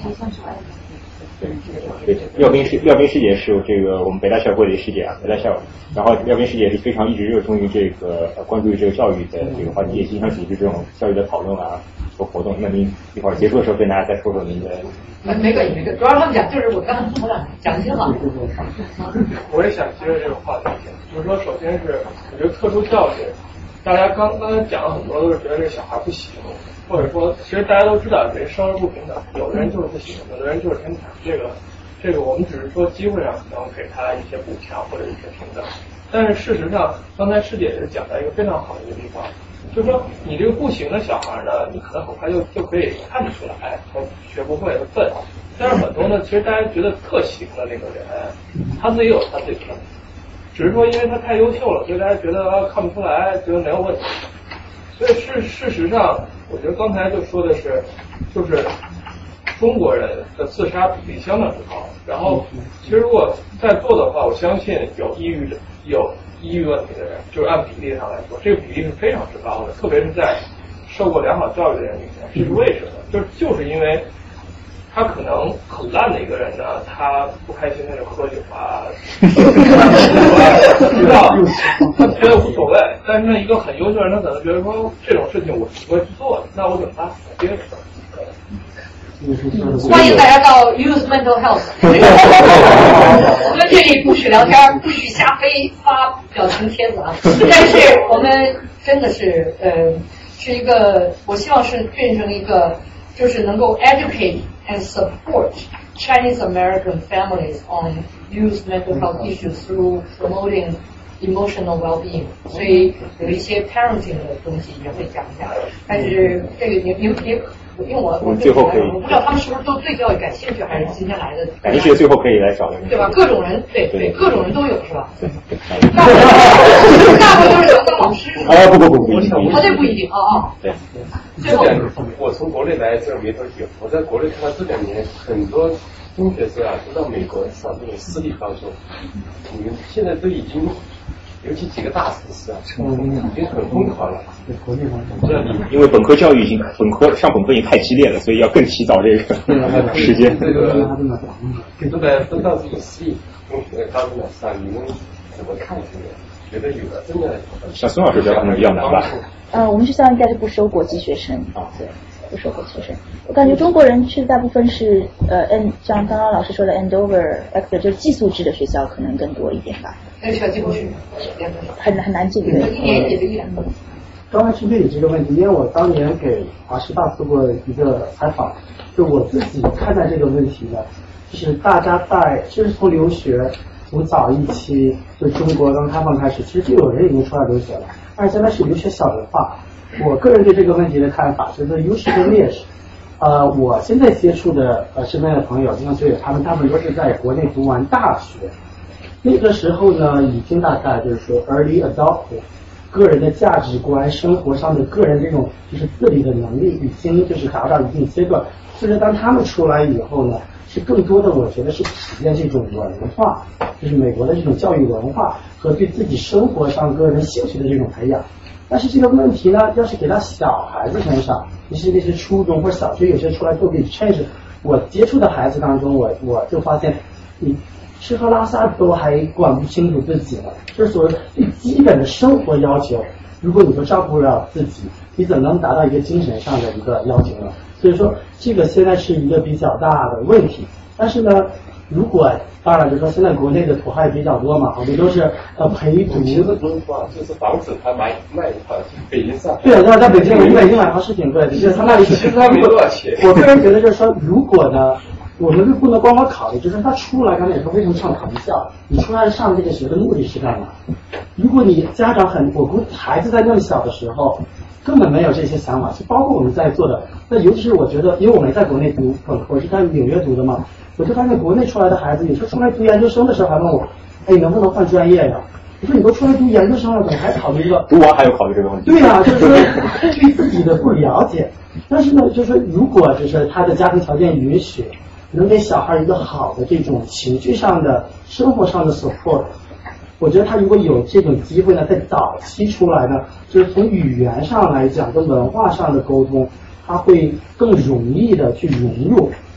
就算我们假如说大学以后出在这边读大学，或者是读研究生、读博士，现在出来毕业工作，后来有了自己的家庭、有了孩子，毕竟我过去的那十几年是长在中国，尤其是啊，然后我去年有朋友在那个波士顿大学做那个心理学方面研究，他说因为这是移民的孩子，就是有点儿就像两头受气。我首先移民出来，我断开了我国内的这种文化背景。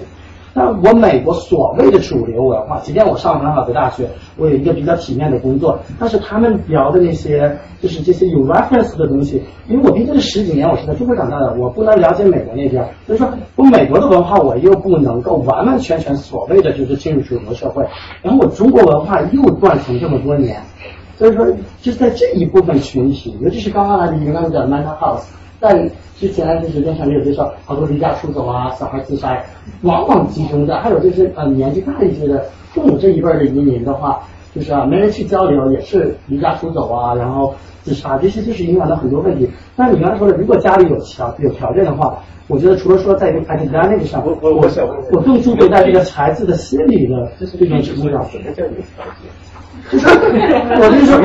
那如果爹妈能跟着孩子一起出来，能给他能给他 provide 同同样样在中国那种富裕的生活，就是呃就是呃吃喝玩乐全都不愁的话，那这小孩就无忧无虑了。那他更最主要的是，那就 focus on study。那我像我我是高中北京中文高中来这边，那我读的是一个 transfer high school，我们这个学校只收十七岁以上的，我好多同学都是福州的那种非法移民或者是广东来的孩子，那他们没有办法长期睡的学习。他就必须因为父母是偷渡出来的，他们花了钱这种出来，那他们就得要出去打工。那因为家里没有给他们提供，不是他们不想上大学，也不是他们没有这个能力上大学。真的，我发现我那些好多朋友真的是很好很好，就是因为家里的这个情况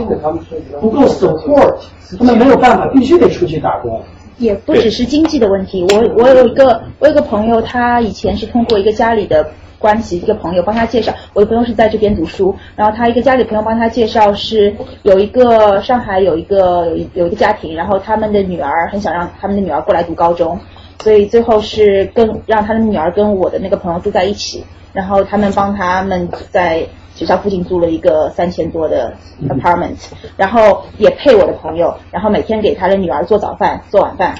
对，然后然后，但是这个女生来了学校之后，很多学科就是都跟不上。但当然，她的数学什么都很要要学的比这里快。但是比如说他们在学化学的时候，就是说美国这边学化学可能会说让你，就是他们之前在研究这种什么呃原子弹啊这种东西，让他们去看这种历史的纪录片，然后写个论文。在化学课上，然后像这样子的话，对这这个学生的压力，他刚过来读九年级，然后压力就非常大，就完全看不懂，然后都是我朋友帮他一起做的功课之类的。然后那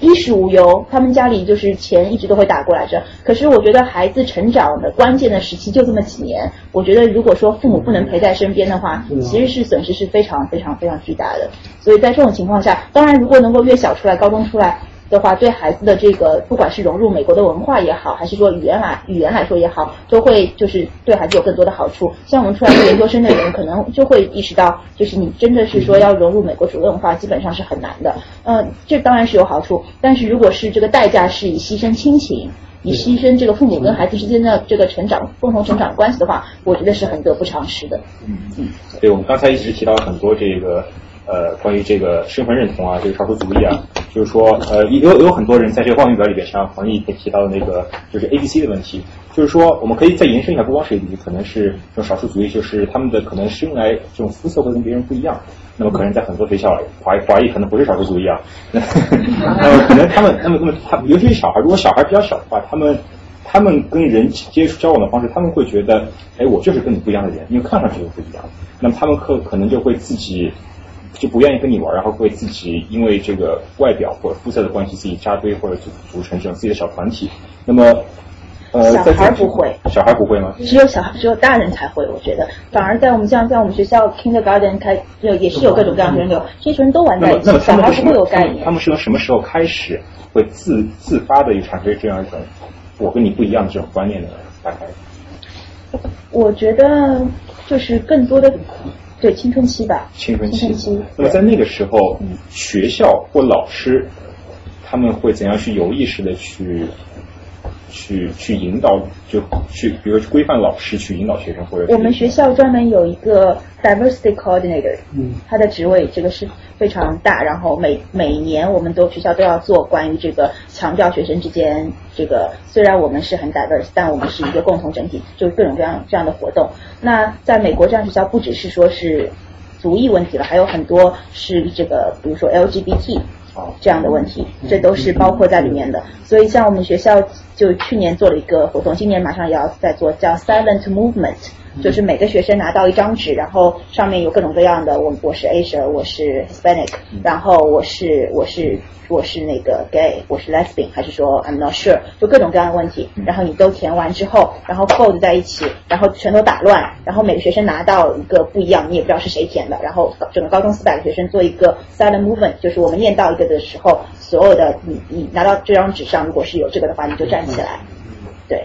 哦，就就看，就所以说。就是，所以就学校还是就是尽量的在做这样的 movement，在做这样的活动，来就是强化学生之间的意识，就是说虽然是我们是不一样的，但是我们应该互相尊重彼此。对，我觉得在这个 diversity 问题上，就美国这边教育，因为我自己也学教育嘛，然后在那个独立教育，呃，从去年开始，有的时候新规定加入了一个 DASA training，就是你已经是老师的，拿过教师执照了，也要回来重新上这个，就是因为。啊，之前那个呃，Rochester 那个 LGBT 的问题，那学生从呃，叫着我先看不跳下去，就是说 LGBT 的问题，culture diversity。像我上学期读 bilingual education 在 City College，其中有一堂课叫 multicultural。那我们现在就是说接触的学生不一样，就刚才说，不管是学生是有 LGBT 的问题，那学生的家长也有可能。现在就是包括老师的一些阅读啊，newspaper，那记得会提到。怎么 define 这个家庭？那这个家庭可能是两个妈妈，这个家庭是两个爸爸。然后我们还有讲，就是说 culture different。像我，我是我们学校唯一一个亚洲人老师，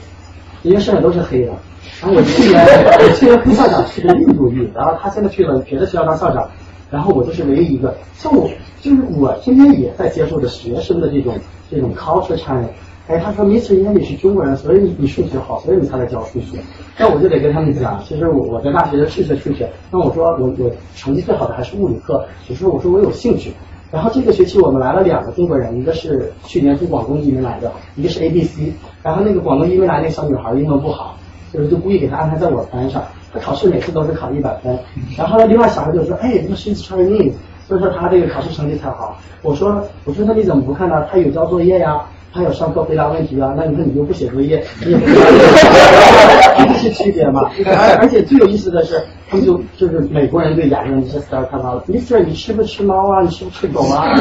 然后我那天说晚，我那天说啊，我说晚上还有还还 talk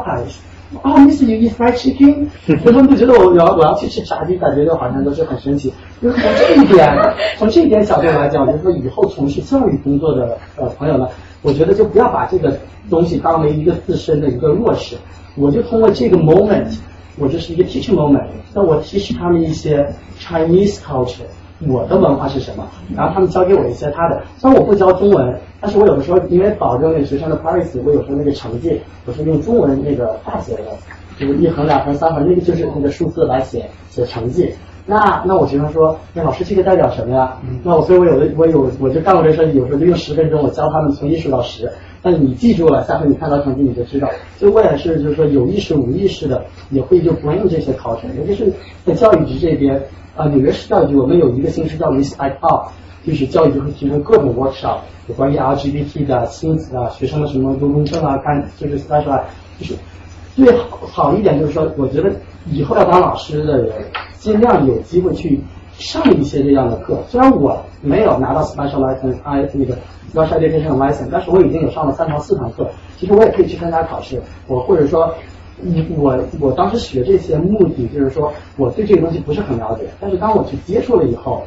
我没有直接的去接触这些孩子，但是我最起码我思想里有这个意识了，然后这样会影响我个人在怎么跟我现在的这些孩子们。之间相处怎么打关系，我觉得这都是非常非常有有帮助的。好，非常感谢刘健老师。行，那个我们先休息十句吧。好。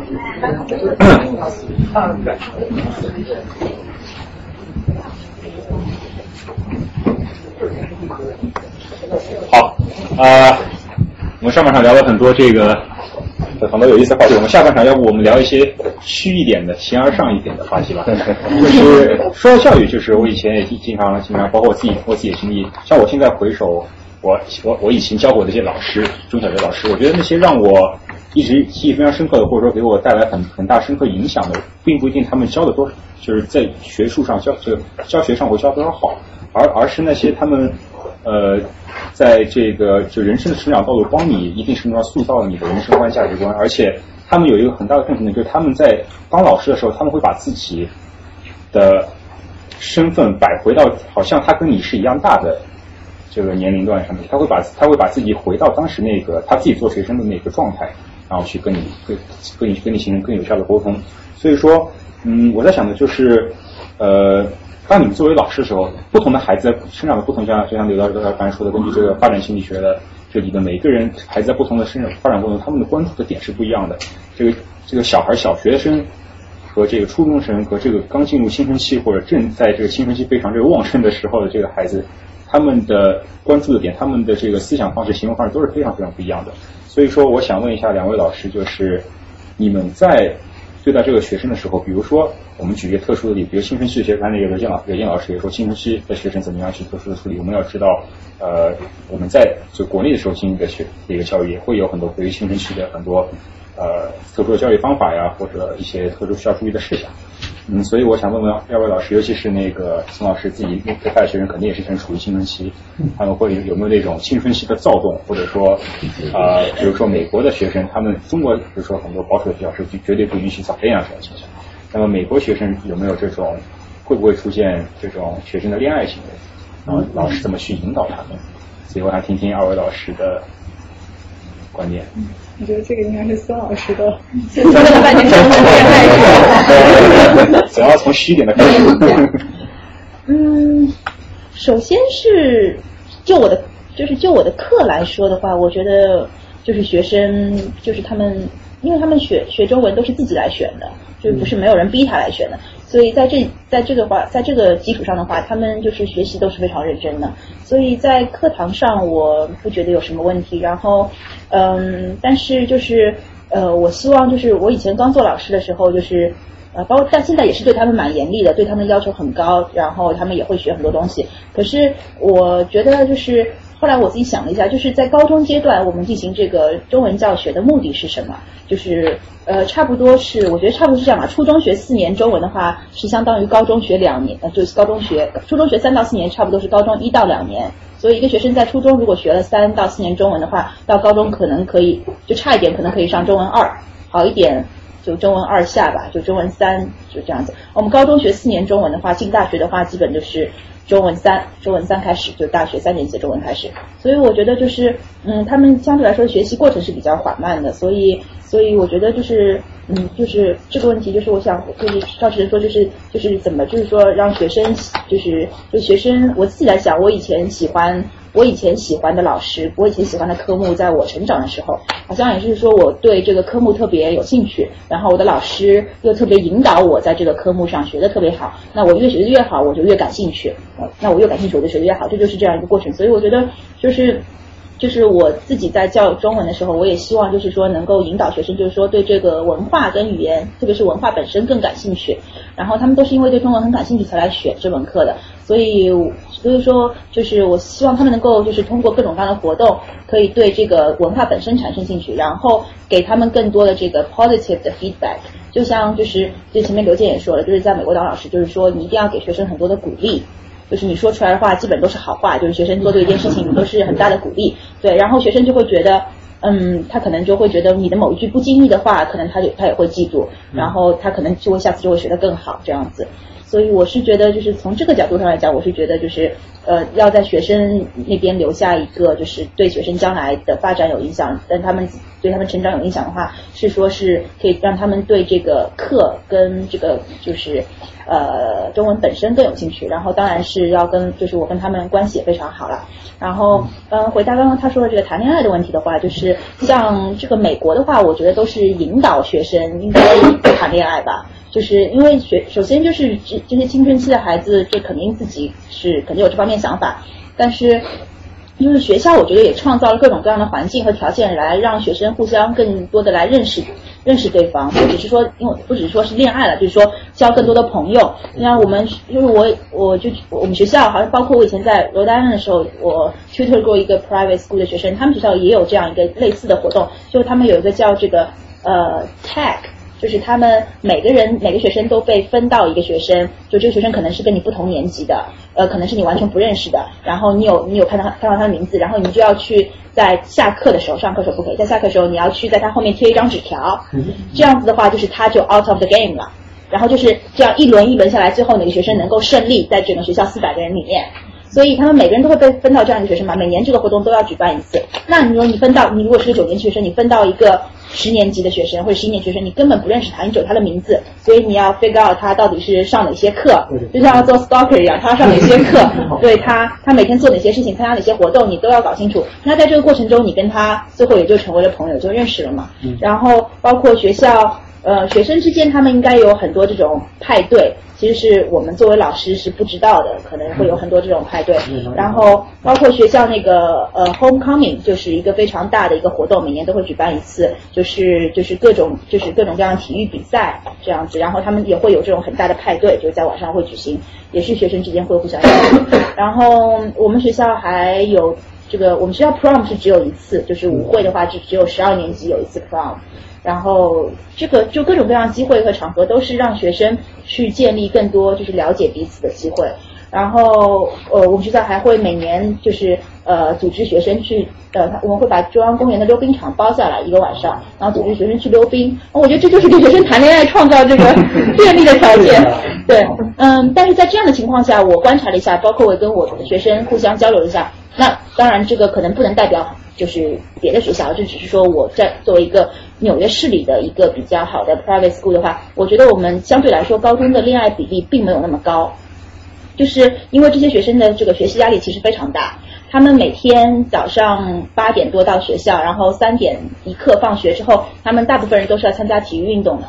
就各种各样的那个 sports。等到体育运动结束之后，回到家回到学校可能都已经六七点，回到家就七八点了。然后你还有每门课，我们是每天可以布置四十分钟的功课。那如果你每天上六到七门课的话，那就是三个小时、四个小时的功课。然后你如果还要考试的话，你还要准备考试。所以在这样情况下，呃，十年、十一年级跟十二年级的学生，就 junior 和 seniors，基本每天都是十二点以后睡觉的。对，就是其实他们的学习压力也是非常大的，就是他们要进好的大学，他们要学好，压力也是非常大。所以在这样情况下，大部分学生，我觉得百分之五，至少五十以上学生都是没有稳定的男女朋友关系的。呃，这个等一下，这个是我之前看了一篇，就是不是去年有一篇那个文章是好像是一个 U Penn 的一个女生写的，对，Hookup Culture，对，就是说大学里边男女应该平等啊，然后就是说，就是说现在在美国的这个好的大学里面，因为学习压力又太大了，然后找工作压力也非常大，所以没有时间在谈恋爱上面这样子。当然有很多争议了，不同意或者怎么样，但我觉得这个 culture 在我们学校也有，就是就是他们可能会有 Hookup Culture 有暧昧的关系，但是就是真正确定男女朋友的比。比例反而非常的低，就是这样子。刘老师怎么看？就是说，不同，就是您是学这个发展心理学的，您对这个儿童，就不同年龄阶段的孩子的心理、心理的状况和他们的这个心理特征，您您认为，就是说，或者从您自己的经历，您觉得从这个教学的理念这个教学的方案的制定上会有什么不一样？嗯，我觉得就是，嗯。嗯，就是啊，这个问题好宽泛啊。就是我我举一些实际的例子吧。就是那个我在那个我在新泽西州那个小学当志愿者的时候，我觉得那个有些老师做的非常好。就是啊，有些老师就是他会邀请一些啊当地的 community 里面的一些人，比方说 hairdresser。然后那个，或者是或者是 taxi driver，或者反正就是从事各行各业的人吧。然后就是让他到课堂里面讲，然后他的一天是怎么样的，然后就会就会让孩子知道啊，原来这些人过的生活就是是是这样子的。然后，嗯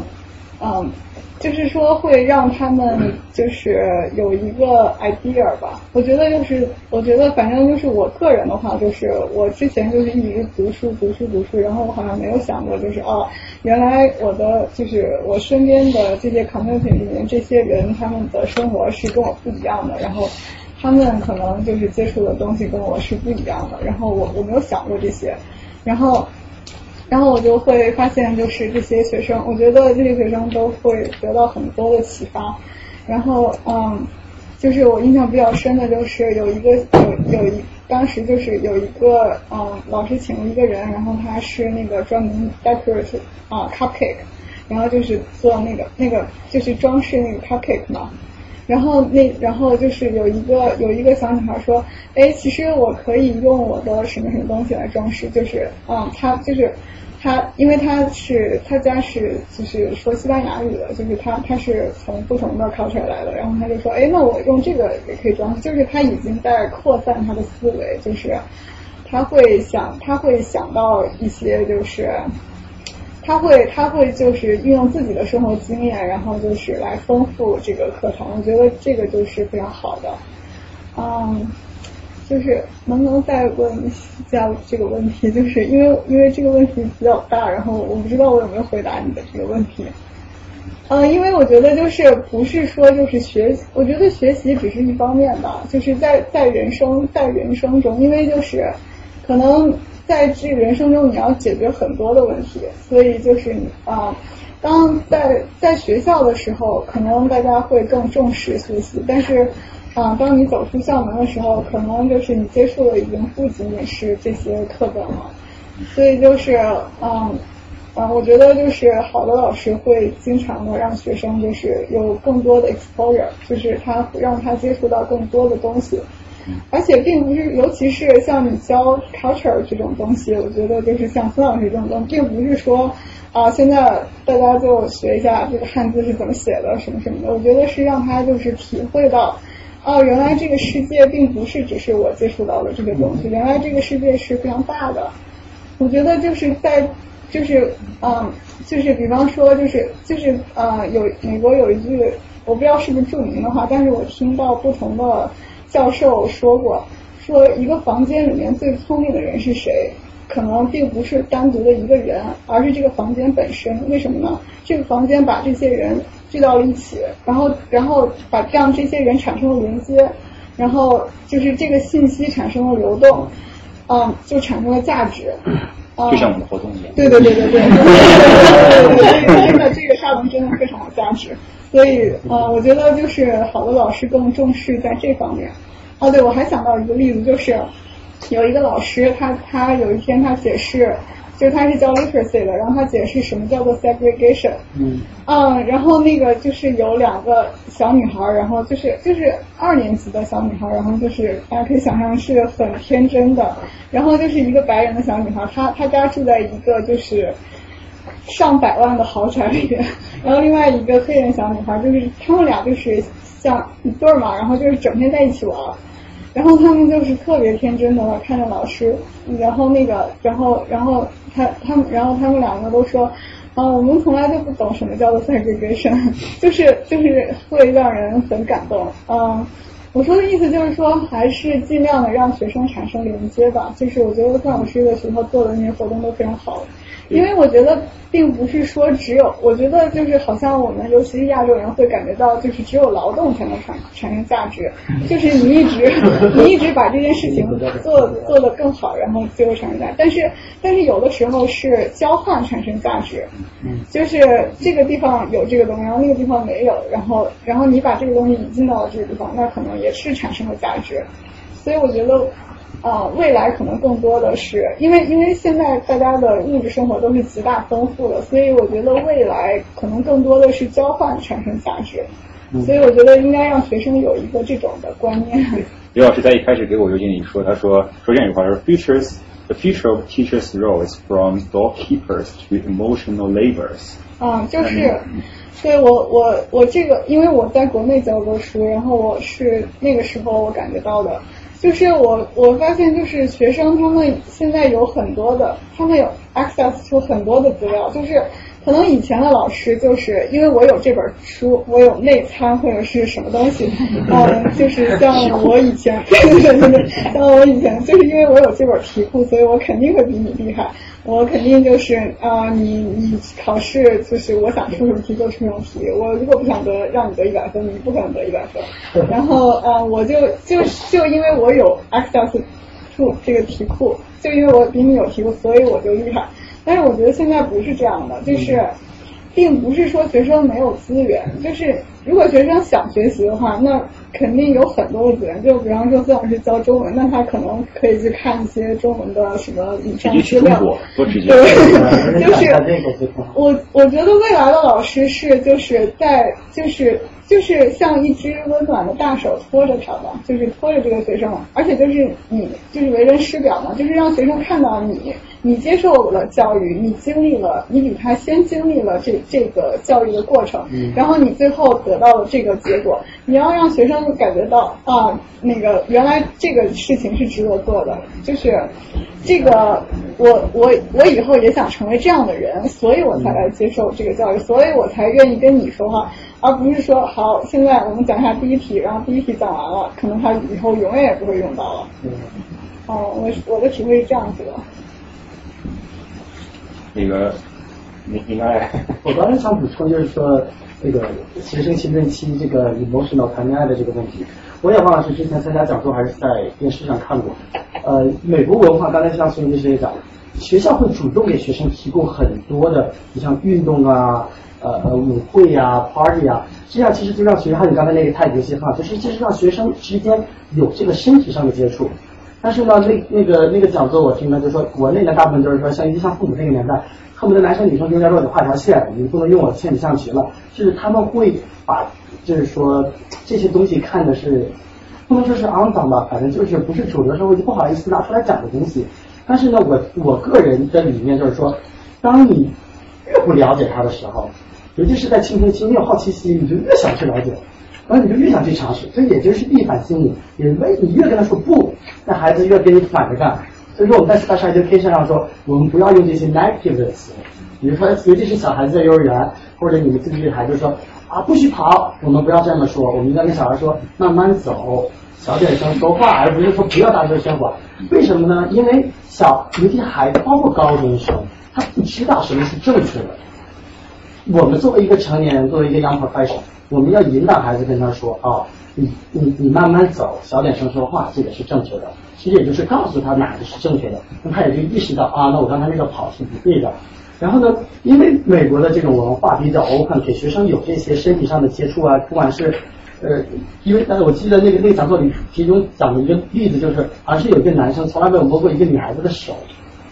然后呢，突然间好像有一天就就跟那个女孩子借橡皮，然后把橡皮还给她的时候，就抓着那个女孩子手就不放了。那当达到这种 level 了，那就已经出现问题了。他就首先 socially 就比较 awkward，因为他就觉得自己从来没有接触过。但是像美国这样的文化，我们给大家提供这种 open 的场合，并不是一些很 embarrassing 的东西，不是一些很私密的东西，我们完全是可以公开交谈讨论的。那学生，你说做运动，可能肯定有身体接触；那跳舞，男伴女伴的，就是也会有一些接触。那当学生觉得这些东西已经不是问题的时候，他就不会产生很好奇。这也是为什么啊，sex education 就是提倡早一些的国家，他们的那个就是就是 teen pregnancy 的这个 permission，这个这个会会发生的会比较晚，就是因为你了解了这个东西，你就不觉得可怕。因为无知才是最可怕的。嗯，我们学校曾经呢也是在公开的场合进行过这种关于 sex education 的这个呃讨论和这个数据，我们也分享过，就是在当学校面前分享过这个数据。我当时也很惊讶，然后看了一下，是我们九年级新生进来的时候有过性经验的学学生可能不到百分之五。就在九年级的时候，对初三的时候不到百分之五，啊不到百分之二，百分之三吧。可是到十二年级的时候就已经是百分之五十以上。对，所以所以我我很惊讶，是我有我有个学生，她是个女孩，是一个亚裔女孩，她爸爸妈妈都是。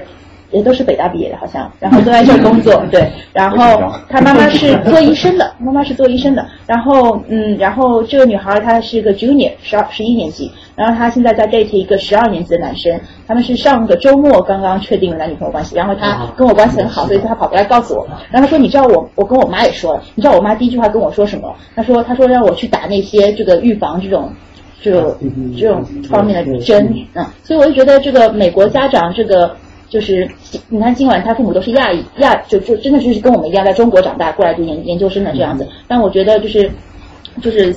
在思想上还是都是非常开明的。嗯，这个方面我也不是很懂，但我觉得就是学生在这个在感情上，就是如果能够就是早一点，就是就是呃能够经历，就是知道就是怎么跟异性相处，怎么去跟那个不同的人交往的话，其实我觉得对他们将来也应该都是有帮助。嗯所以这个就是您给学生的作业。我对我对我我心目中理想的恋人是吗？这是我们上中文舞的一个，他们的程度都比较高。然后我们上课的时候学了很多描述这个感情的词啊，开朗啊，然后之类的词。然后我让他们，我们上课讨论都是讨论我对好交好朋友有什么要求，我希望我的好朋友跟我性格类似或者怎么样。那天我们考试的时候，我让他们写了五分钟，我对交女朋友有什么要求？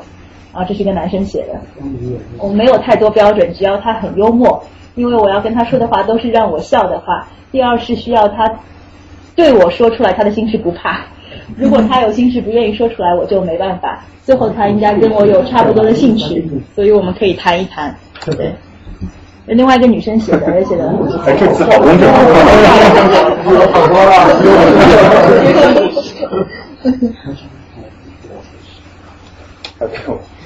很友好。友好。呃，我觉得美国学生都特别的能，就是。把自己的感受放在第一位，像这个女孩子，那我上课的时候就故意没有让他们讨论过这个交男女朋友的标准，是因为在我们班上，这个女孩子她 date 过一个我们班上另外一个男孩子，他们以前是一对，但后来那个男生跟她分手了，所以在上课时候我们就没有讲过类似的话题，就是我不想 embarrass 他们两个，但是那个男生跟也跟我关系很好，所以他他就过来，他就以前去年他们分手的时候，他就跟我说他跟他分手了，然后我就问他为什么，他跟我说。Because she doesn't make me happy，然后我就觉得很，这这女孩子就非常好，什么都很好。可是我觉得就是美国学生就是特别就注重自己的感受在第一位。然后如果我觉得不高兴，那我就我就不跟你在一起。就所以就感觉跟中国的这个传统教育还是。所以孙老师的角色已经远远超过中文老师的一个。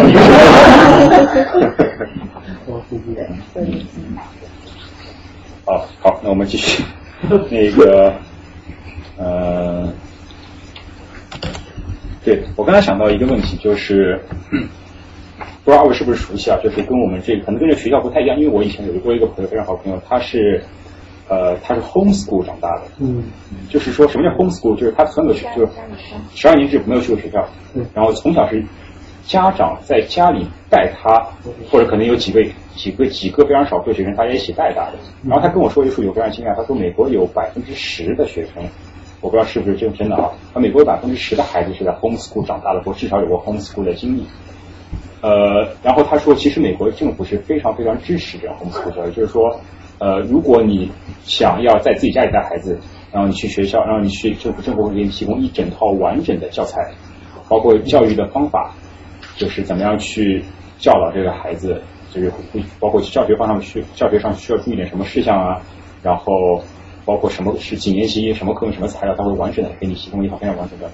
我不知道在美国这方面，可能可能跟你们接触的不太一样，都在学校里面工作的，可能他们相当于是教育里的非学校部分。我不知道你们或者在座的在座的朋友有没有了解这个 homeschool 这方面的情况。嗯，我有一些了解，我了解的不是特别多，但是我知道的是，就是政府会会管理教学的质量，就不是说。这个孩子是我生的，所以这个孩子就归我所有。因为大家想一下，就是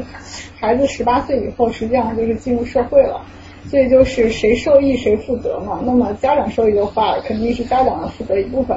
但是进入社会之后，社会受益，那社会就要负责。就是所以说，就是如果你想 set up a homeschool，就是不是说我就想我就教我孩子我我想教的东西啊，别的我就不教，就是还。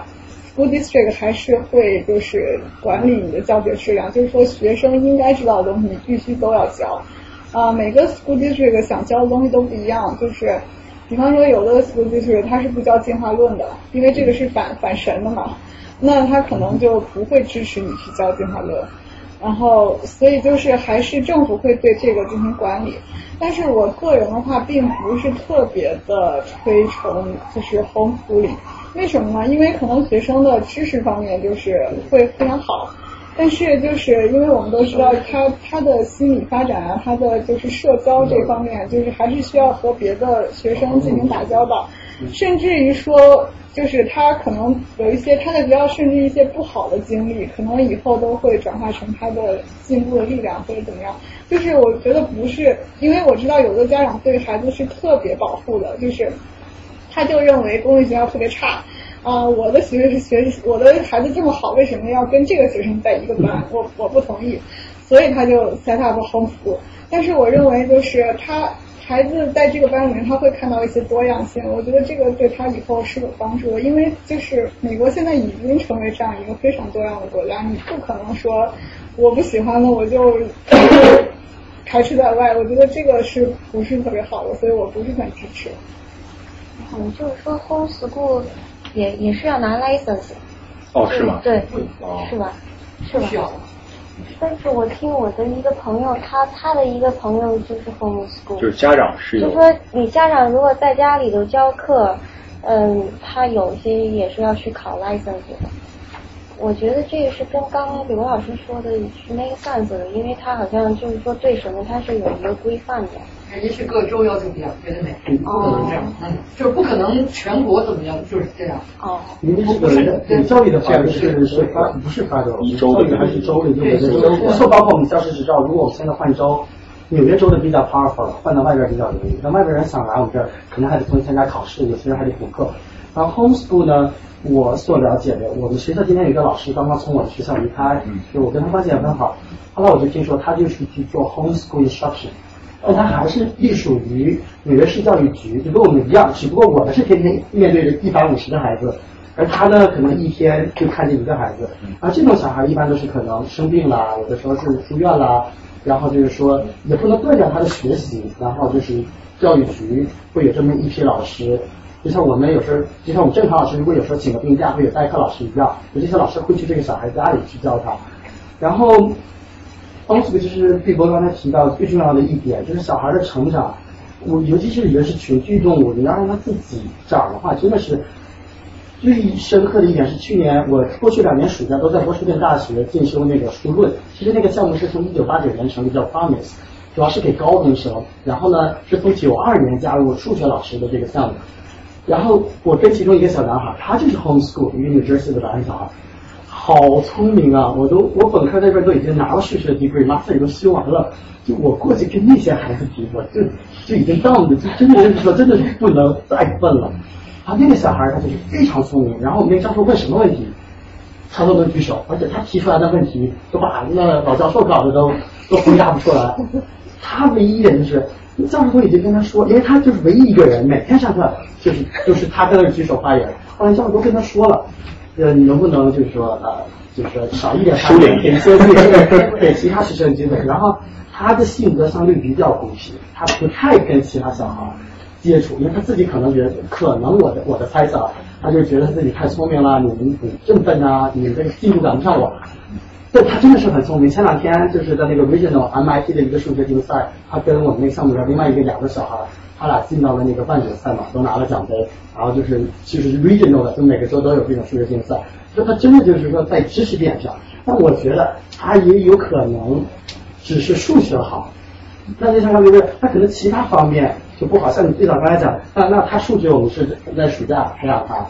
但他可能阅读能力可能不太好。那我像我说他可能跟人交流的这个这个 emotional behavior 上，那他可能有一些问题。其实所以说 homeschool，其实科大少年班我也有接触过一些朋友，他们那就是更明显，高中毕业马上跟那些大，尤其是在你刚才讲青春期那那个阶段，那更是 emotional，就他们所面临的那些呃社会地位的不平等，还有身体上的发展，就我接触过的科大少年班的孩子，我哎呀就觉得收视率是有点儿苦的，就不是说一被一棍子打死，但是我。自己接触到的都一样。我那可能不太一样，因为他是家，他肯定是非常非常保守的虔诚的教会，就教徒，所以他其实生活环境的就是最大的 community community 来自于教会，所以他会参加很多很多，而且他们教会都是 homeschool，都是 homeschool，所以他们可能会教会会自己形成一套专门的一个 community，然后教会的孩子们可能会一起玩，然后他们可能会在那一方面做一定，就是在 community 方面有一定程度上的弥补，我觉得。嗯，我提个问题，就是师大在美国啊，呃，因为你们都是有实际经验在一线从事教学工作，是不是啊？这个就是学生啊，来自不同的族群，他跟就说那个师道，就说那个师，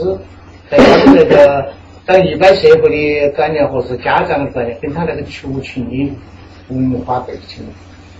是不是有关系？对对对对对，是不是有很大的关系？对对对，是的，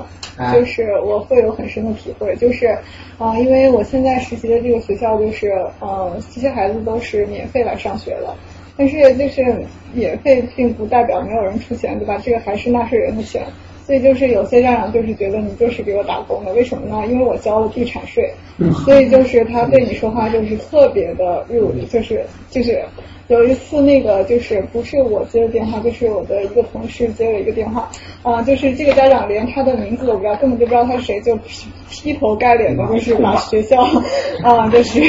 啊对臭骂一顿，对会是会有这种的情况，嗯，就是。然后，嗯，我我说的这我说的这个是，嗯，我觉得我觉得这个现象就是在，呃，我觉得在华人群并不普遍，就是我接触的，因为就是我觉得我们还是比较尊重老师的，但是就是在别的别的，嗯，就是所以可能他们就是觉得老师就是一个 service provider 或者怎样，就是所以他们好像他们的文化里面好像没有把老师看那么重。对啊，然后我还听到一句就是说。我以前想当老师的时候，我的老师都说你别当老师了。然后我本科是纯数学，你学物理，其实在纽约我去做金融，走走矿这边其实也挺方便的。对啊，对啊，就走这些。然后他们你看挣钱多，啊，他就别当老师，别当老师。然后还有美国人，有的人也有一些观点，就是就是你什么都干不了了，你就读个教育，考个执照，然后你就出来当老师了。就是好多人，其实这也是我发现一个问题。当就是美国在零八年左右经济不好的时候，好多华尔街上下来的人，因为他们有足够的数学背景、跟 IT 背景，有一个 program 叫做 teaching fellow，那是给 preparation。你以前必须不是老师，没有教育背景，然后免费让你去九就是 summer 六月份把你招进来，给你上个暑假的两三堂课，然后九月份你就得找到工作，然后你想你就开始去去教书，而且都是找数学老师。而这些人呢，等这两年经济又好了。哎，全都跑了，对，全都跑了。所以说这个 teacher retention 也是很很大问题。就是刚才说这个师的，中国人尤其是就就从小就觉得叫尊师重教嘛，教书育人。像我自己写 personal personal statement 申请学校，我就说老师是人类灵魂的工程师。就这样，就那些读过呃没什么想搞瞎写的人都会觉得这小孩的想法不一样。因为因为这些美国人没有这种意识。对吧？而且有一些好的课，对吧？那种好的老师，你最后是 inspire，就最基本的老师你是教，但是你真正能做到一个好的老师，就像学姐学姐，你学生愿意来跟你谈心，这不仅仅是说你中文教的好，人格魅力，绝对是人格魅力。对啊，这就是个人的这种魅力，一种 personality 在那里，学生对你的一种信任，对吧？所以说，大家就是说对这个问题，其他主义为什么不好？那可能那就扯到很多啊文化背景啊。的父母受教育的背景，还有他们的文化，那还有些家长像我们这种，我把孩子扔到学校了，他好是坏，那这是你老师的工作，我不负任何责任。那这样子家长就不会 get involved，那家长就不会给学校做 contribution。那私立学校的家长一般都是社会层次比较高的，而且有些家长的 power 比校长或者学校的太太还高，所以说这也是为什么这些好一点的私立学校，而且家长愿意，比如觉得假如说学校啊，学校缺少一些科技。我就听说那人就说啊，那家长可能就有人会发现，哎，咱们捐点钱吧，那那给学校买点 iPad，买个电脑什么的，就是家长就会直接概念到反 l 设立，然后或者是家长有些人也对教育很了解的，那他发他，而且学校一般都是 open door policy，理论上说啊，你可以来看老师讲课或看看你的小孩，那那家长一来了，那肯定发现各种乱七八糟的事儿，那又开始给学校施加压力，因为这个就是说。不同文化绝对的，这个是都是有 research 研究。但是在中国人的这个群体，我个人比较关注我们亚洲人，尤其是中国人。过去这十年在纽约，我主要是做就亚洲人的这种维权啊，还有一个社区拼的。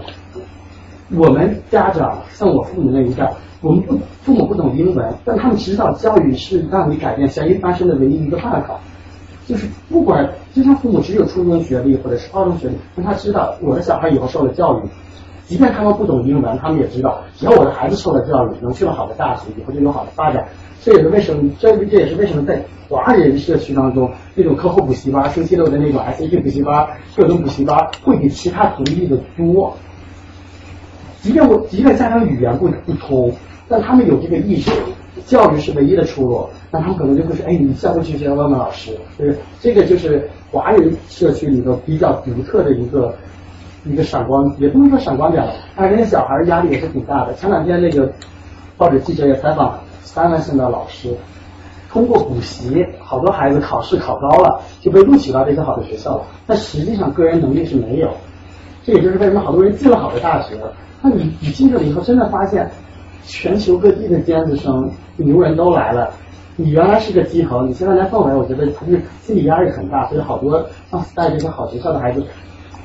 就是那种抑郁啊、自杀率啊好多。就像在前两年说的学生作弊，那为什么会造成学生作弊？那就是因为他把分看得太重了，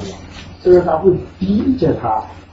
去想办法提高分数。就是做家长的，刚才有些说真的是有小孩的。以后不要给小孩太大压力，他稍微自然一点，从孩子的兴趣方面去发展，我觉得还是对小孩的就是整体的成长会会更有益处。嗯，就是除了华裔啊，那个是肯定，还有其他哪些区他们对这个教育比较有兴趣？刚刚刘老师也说，然后你也说了，我至少在我们学校，我倒不这样觉得。我觉得学生不管是什么族裔的，就是我不知道是不是因为就是我跟他们很不一样，我是从中国来，他们学在学中文，他们就是我。每天我非常意外的是，在我们学校每天上完课之后，他们离开教室的时候都会跟我说谢谢。嗯，都会跟我说谢谢，每个人都会跟我说谢谢啊，谢谢你，再见。他们是哪些球衣的？嗯，他们那个球衣不同都有，都有，对。都不错。对，所以所以对这个我不会觉得。然后嗯，我刚想啊，说到家长对教育的重视程度的话，那那个我们学校就是我觉得还是我还是要讲到前面那个，就是我说的那个 prep for prep。呃，就是有很多的家庭经济条件没有那么好的学生，都是从这个 program 里面出来的。然后这些学生我觉得特别好，然后特别不容易能够能够进到我们这样的学校。然后，但是让让我觉得很难过的是，可能是他们，但是他们的家长反而可能是因为经济的压力、生活的压力、生存的压力，就即使是他们能够上这样学校，我觉得他们的家长对教育其实可能也没有那么的重视。呃，我有一个学生，我有个学生他。他是一个很好的学生，然后，呃，是看是有没有，啊，是是这个男孩子，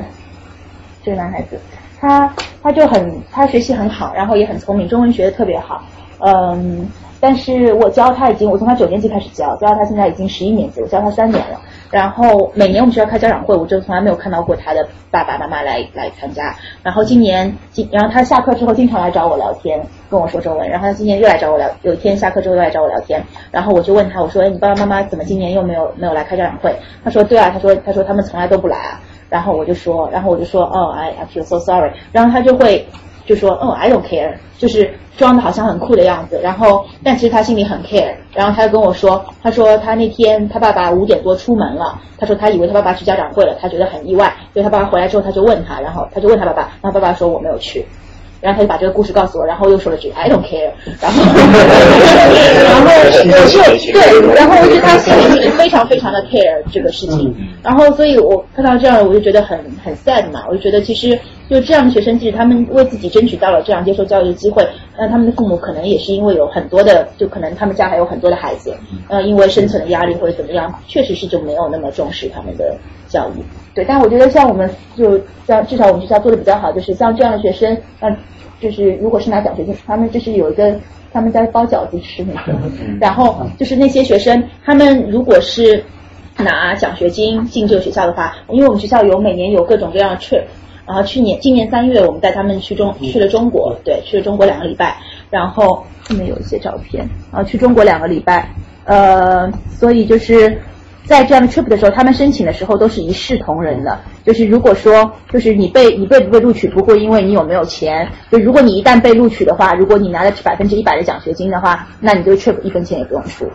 就是这个样子。所以，啊，这是我们在中国的时候。还好。对。确实。还是有需求。对。啊，这个在南京路上，他们就一群人，然后突然间就手拉手，然后走成一排，然后开始唱《月亮代表我的心》，然后周围人就全都在拍他们的照片，呃，就是就是有些游客要跟他们合影。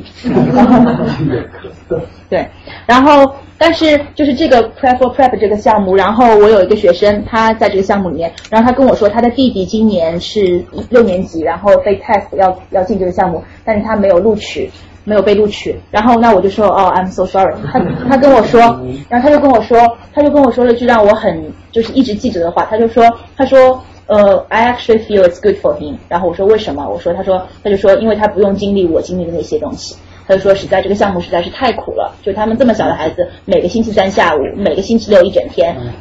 六年级跟七年级的每个夏天的每一天都在学习。嗯，所以说我觉得还是就是有代价的。啊，我有问题想问。就我之前看那个美剧嘛，《Gossip Girl》，然后他不就讲一个纽约的贵族学校，据说还是基于真的有这么一个学校，基于那个学校的故事改编的。哦，我不知道。然后就是就是上东区，完了就是大家条条件都特别好，然后都特有钱，完了就其中有两个人好像也是就是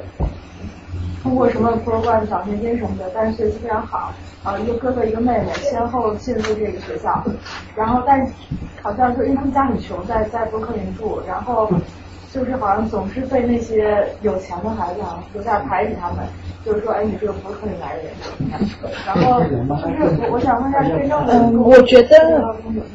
我觉得就是还是像我刚刚说的，就是就是呃，首先就是在。这样学校就是你是不是聪明，你是不是成绩好，至少在我们学校是非常重要的。嗯，就是如果你成绩好，如果你很聪明的话，那在某些程度上就会被有一些同学接受。然后那再加再加上你是不是 play sports，你是不是会，你是不是运动特别好，然后你是不是会参加一些 extracurriculum 的活动？那就像我说的，我们今年的这个。呃，Senate President 就是我们的学生会主席，是是一个女生。我们学校已经大概过去十年都没有一个女生是学生会主席，而这个女生还是从这个项目来的一个白人女孩。她她就是拿我不知道她拿多少奖学金，但她是拿奖学金的一个学生。所以在这样情况下，就是我觉得就是就是当然就是说学校还是就学生之间，你说。完全就一点隔阂都没有，这个也是一个 ideal 的 society，也是不太可能的。但是总的来说，我觉得学校还是一直在教育学生，就是通过各种各样的活动，包括我们学校，呃，就是每天早上八点十五分到九点钟这四十五分钟是不上课的。我每天早上会就是四百学生在礼堂里边举行各种各样的活动，呃，有时候是 debate，有时候是请，就大部分是请人来演讲。但是我们我们每周四都会就都会就是有如果有什么重要节日的话，比如说迪瓦里是印度的节日，嗯，中中国新年的时候，春节的时候，我们都会做一个四十分钟到四十分钟，就各个宗教的各个节日的一个一个学生的庆祝活动。所以说，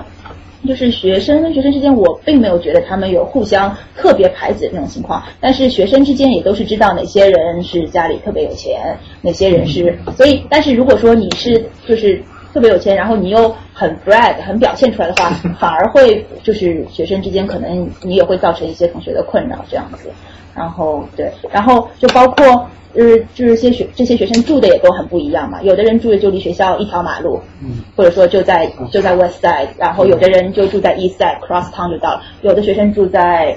住在在那个 Flushing，地铁下来还要换辆公交车才能到，每天回家都要两个小时。早上八点钟要到校，五六点就离开家了，就就很不一样嘛。然后然后我们曾经有学生跑过来跟我们说。说你们知道是谁？有个男孩，是一个白人男孩。我们说知道。他说这个人啊，他们他家住在八十一街。他说他有一天走啊走，我们学校在九十一街，但他每天走路上学。有天走了五条街，他说他他觉得累了，他就打了个 taxi 来学校。然后像这样情况，就是也会在学生之间传为笑柄。我觉得，所以就是感觉，我觉得没有那么夸张，说说学生之间有隔阂，我觉得没有那么夸张，但是也不可能说百分之一百都是对，完全没有。还有没有什么问题？其实我有一个特别，就是不知道跟这个教育有没有特别相关，就是你你你两个老师觉得，就是教育在这个美国社会当中有没有特别增加它的社会阶层的流动性，或者说这种通过教育而改变就是命运啊之类的，是在中国更可行，还是在美国更可行？我跟我同学就是有讨论过很深，就是不一样的观点，然后但不知道就是两位教育从业人员有没有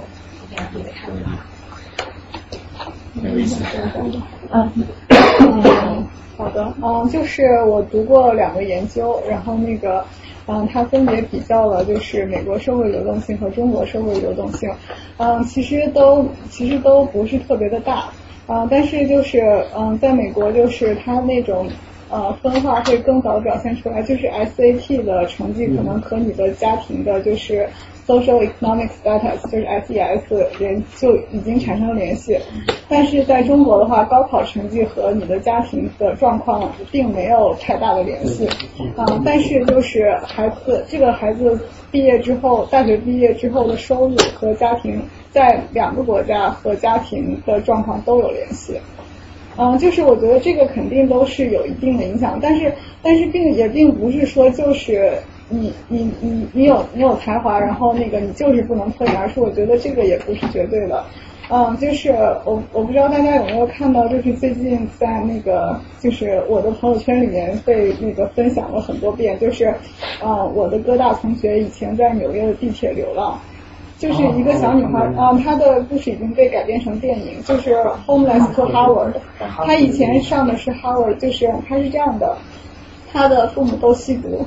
他啊，他是在布鲁克林长大的，然后他的啊，就是他从小到大，他的父母没有给他任何的援助，他就是啊，但是他非常聪明，而且他也很努力。然后他晚上，他他在上学的时候，晚上就因为他的父母都吸毒，他实在是不愿意回家嘛，然后他就在纽约地铁上面，就是就是等于说在晚上晚上的时候就在纽约地铁里面睡。然后呃，然后呃，他然后他一直很努力，后来就被那个哈佛录取了。然后他现在在读那个就是在呃就是啊啊 counseling，就是啊 psychological counseling。就说这个不是不可能，就是说通过你自己的努力，你改变你的社会阶层不是不可能的，但只能说是比较难的。嗯，对我我觉得这个我没有比较过，我不知道，但是我感觉。嗯，中国一一我们一直说教育是改变一个人命运的方式，那确实是我在我的学生这个一就是这么就是一百个人当中这十个人，就我刚刚说过的每个年级生，我觉得就是教育确实是改变了他们的命运啊，就是他们之后的命运就跟就就跟他们之前的是完全不一样了。嗯，那这个也是他们自己努力得来的。但是我觉得现在中国有一个有一个问题，呃，我有朋友在那个上海做自己做 start startup，就是做那个教育的这种创业的公司，帮学生申请出来留学之类的。然后跟复旦、交大很多学校都有这个合作关系。然后他跟我说，现在他慢慢慢慢觉得复旦复旦越来越大的一个问题就是，呃，大部分学生都是有钱人家的孩子，因为复旦自自从一开始是千分考嘛。先分考之后，包括现在自主招生之后，每年自主招生的比例要比高考录取的要多得多得多。所以在这样情况下，现在差不多复旦就是很大一部分学生都想出国留学，都有钱出国留学。所以这个问题，我觉得是我自己也在考虑，是比较 concern，比较我比较 concern 的就是关于中国高校，如果说就是一直是，因为我觉得美国也是走这样的路线，就是说你自己来申请大学，可是。像比较好的学校，有像这个有名的大学，他会比比较注重自己的学生的生源跟质量，就是学生毕业之后是不是能够就是就是继续对社会有贡献，然后就会考虑到这些因素。所以说，当然也也会是说，你你要是捐个图书馆或者怎么样，可能也会有破例录取。但是现在在中国，就是。就是高考这个制度被就是一直在被批判，一直在说不公平，一直在说这个一考定终身怎么怎么不好。但我其实还是觉得相对来说，高考是确实是比较在中国这个社会情况下是比较公平的选拔人的方式。然后虽然他自己有很多问题，但是现在现在实行了这个自主招生之后，其实我觉得是穷人家的孩子是越来越难跟有钱人家的孩子来竞争。抹杀了社会流动性的对对。知道北大物理系也是这种情况。我们建立的 scholarship 想专门给穷的学生他们真的是很为难，说 literally 现在没有你们想要那种群体，是真的是没有，所以还要跟我们 negotiate，那你可不可以给就是不是穷，但是变成是给他们一点就是鼓励他们好好学。是，这个很。是，包括我这次带学生回国，我们是跟北师大附中、北京师范大学、北京师范大学附属中学的学生进行交流。我就是那些学生家长，我们大概十几个学生一对一的住在学生家学生家里边，那些家长全都是开着车来接的。然后学生跟我说什么？这个家里都是百分之百的家里一次结合，这个不行。我知道，可是就是。然后有学生，我觉得你们学生都不能做到每家都有。不是，可是我们学生很惊讶，你知道吗？他们很惊讶，因为有很多学生是拿奖学金的。他们说开啊开，开到一个一个，他们说他们说怎么在中国还有别墅？就是说就看到，因为我看到都是 apartment 嘛，就这样的情况下，就我就觉得这种好的高中开始都，然后我跟那个跟我们一起做合作项目的那个北师大老老师交流，他们就说，确实是高中里边像这样的高中里边都是有钱的孩子比较多。所以我觉得这对 somehow 会是一个社会问题。现在人大附都已经开开出国班，北京四中也开。我们学校去年一个黑人老师在我们学校教了九年英文，那四中就要求就招美国出来的英语老师，他们的英文系四个老师全是美国来的。那他们的目标就是你一入学了，现在就分 traditional 高考路线还是出国。那出国路线那就是 现在找找找搞。对啊，现在好像人大好像在也是开了分校了，人大附啊。有吧？好像开了一个，对吧？天赋。我家人接了人大那个一个教授的长辈，他还谈批评中国教育，以前是叫我专一般，现在感觉国际开校了。对啊，他。他说北京四中在 Claremont 那边，然后准备要开一个，Claremont 就是在一百二十节。零零后要学习。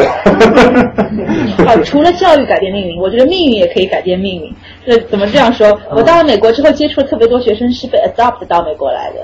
这样学生还蛮多的。对，然后对对，然后我觉得特别有意思，这些大多数是女孩儿。这些女孩儿就是就是就长得就是就是一个中国人的脸，但是她可能一句中文都不会说。她小时候一岁两岁就被就被 adopt 就被 adopt 过来，然后整个行为表现就全都是 A B C 的行为表现，就是美国人的行为表现。但是就就就觉得很很神奇，有时候，所以我觉得就是对这个低收入群体来说，教育改变命运还是比较难的。孙老师要不要给大家放一点？哇，孙老师有很多视频啊。是在 YouTube 上是 private，大家看不到。先看看，这是这是我们学生跟北京的学生啊，就是他们在包饺子啊，这这中国转了一圈啊。对，我们在中国转了一圈啊，这给他们写的邮件。第二页。这个是吧？等下有吗？嗯，没关系。你看看，就放几个有意思的哈。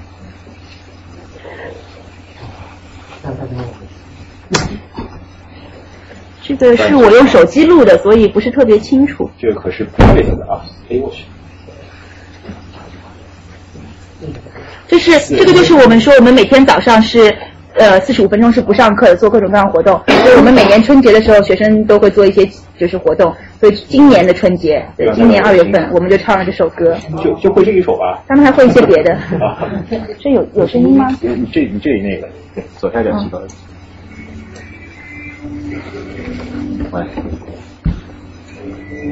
我觉得他们唱挺好的，我每次看这视频都想哭，就觉得他们唱的好好。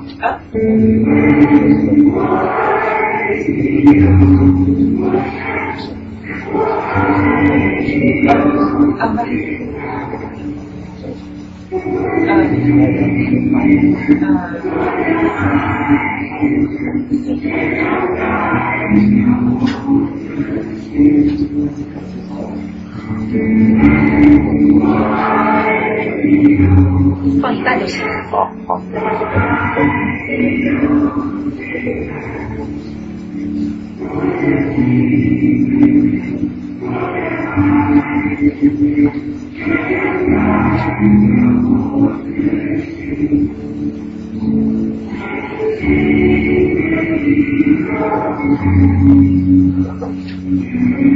这个是我们过中秋节的时候，我们学了这首歌，就讲了月亮为什么这么重要，也是跟美国文化相结合，就是 compare 了那个 Thanksgiving 跟中秋节，所以首先会学。所有的学生啊。嗯，这是一部分。我们现在高中部嘛，就是放一半就行了。高中部一共有四百个学生，里面现在有一百个学生在学中文。所以还蛮多的。这么多呀？嗯，对。啊，那好多啊。是他们前年唱了一首歌，很搞笑。这首歌很有意思。这中国是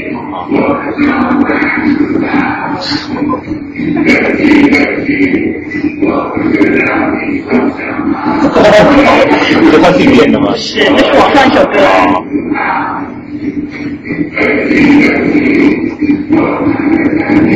这男生在特乐，一直在笑，表情好不错，这男生，表情好不错，特别入戏。啊，特别入戏。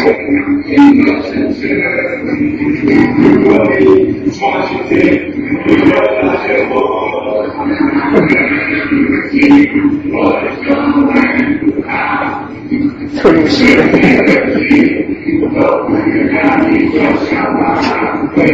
入戏。什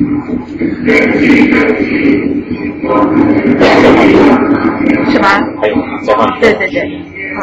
啊！最后再放一个这个，是我们学生自己做的。新年的时候，让老师说新年快乐。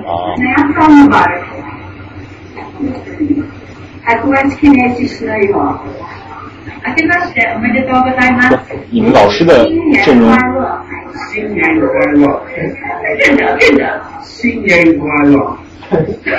新年快乐！新年快乐！新年快乐，新年快乐，新年快快乐！新年快乐！耶！新年快乐，新年快乐！新年快乐，新年快乐！新年快乐，新年快乐，新年快乐，新年快乐。Alright, take forty-two. 然后就是中文班，都学中文的学生。新年快乐！新年快乐！新年快乐！新年快乐！新年快乐！新年快乐！We can look at him. 红包拿来！特别入戏。对，特别好，非常精彩，就先放这些吧。好，那么伴随着我们这个提早了两个多月、三个多月的这个新年快乐，我们今天活动就先到这里。不过我们美国新年快到了，对，那么非常感谢大家，大家感谢我们的两位。啊，大家如果还有什么问题呢，一会儿可以私下留下来跟两位主讲交流。然后我最后再再呃再预告一下我们未来几期的活动吧。我们下一周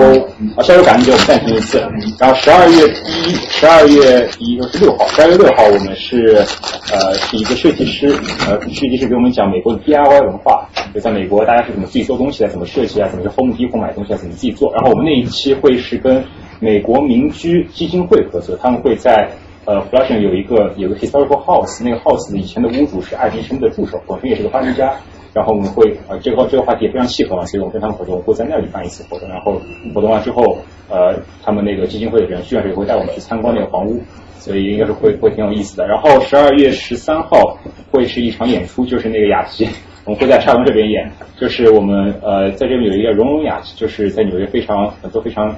呃，以前国内专业的昆曲演员、古琴演员、呃京剧演员、呃笛箫等等等等很多民间的呃很多很多中国民乐啊，很多民族民族文化，然后会在这有一个演出，然后他们会借我们的场地给大家呈现一个非常精彩的演出。这个演出演过好几次，然后会这次是第三、第四次吧，会在我们沙龙这边演，也非常精彩。然后呃，十二月二十号会是对，我们会是那理论物理沙龙的第二期，就是我们上我们两个月前讲过一次弦论那个大爆炸、虫洞、黑洞等等等等，然后大家反响都非常强烈。那一次那一次没有演没没有讲完，因为话因为大家问题还太多了，所以我们会把剩下没有讲完内容放在十二月二十号，我们会着重于强调从这个就是物体之间相互作用力作为一个线索，然后从古到今这个大家是怎么去慢慢演化这个相互作用力啊、引力啊、电磁力等等等等，然后我也会。帮着，因为我是学物理，我是学理论物理出身的。然后我们主讲人是呃来自于剑桥的一个一个理论物理博士吧，现在在做新闻方面研究。所以这是二十号，然后之后两期可能都会暂停吧，因为是那个圣诞节和那个新年。然后一月份第一期会是一个建筑师给我们讲呃中国的古典园林的文化，呃中国古典园林。然后再往后会有一期是两位移在美国在这边做移民律师给我们讲中华人在美国的移民史和移民的一些法案啊一些一些方面的事情。然后之后，嗯，暂时还没有。所以所有的主主讲人，包括今天两位主讲人，都是大家参加我们活动自己自荐或者推荐身边的朋友，他们觉得有意思愿意分享来的。所以大家如果自己有感兴趣的话题，或自己有身边有意思的朋友，也欢非常欢迎大家能够推荐给我。我们的活动都是大家这样来贡献出来的。那么最后大家希望大家再鼓励一下我第一次做做主持人吧。好，今天到这里了。你用的是赵鹏讲。对对，赵鹏讲，赵团长。谢谢孙老师谢谢谢谢。然后那个留个联方式吧，好好好好，行，你加我微信吧。这个多多多多录音吧，谢谢谢谢，觉得很受用。然后我等一下，我把这个。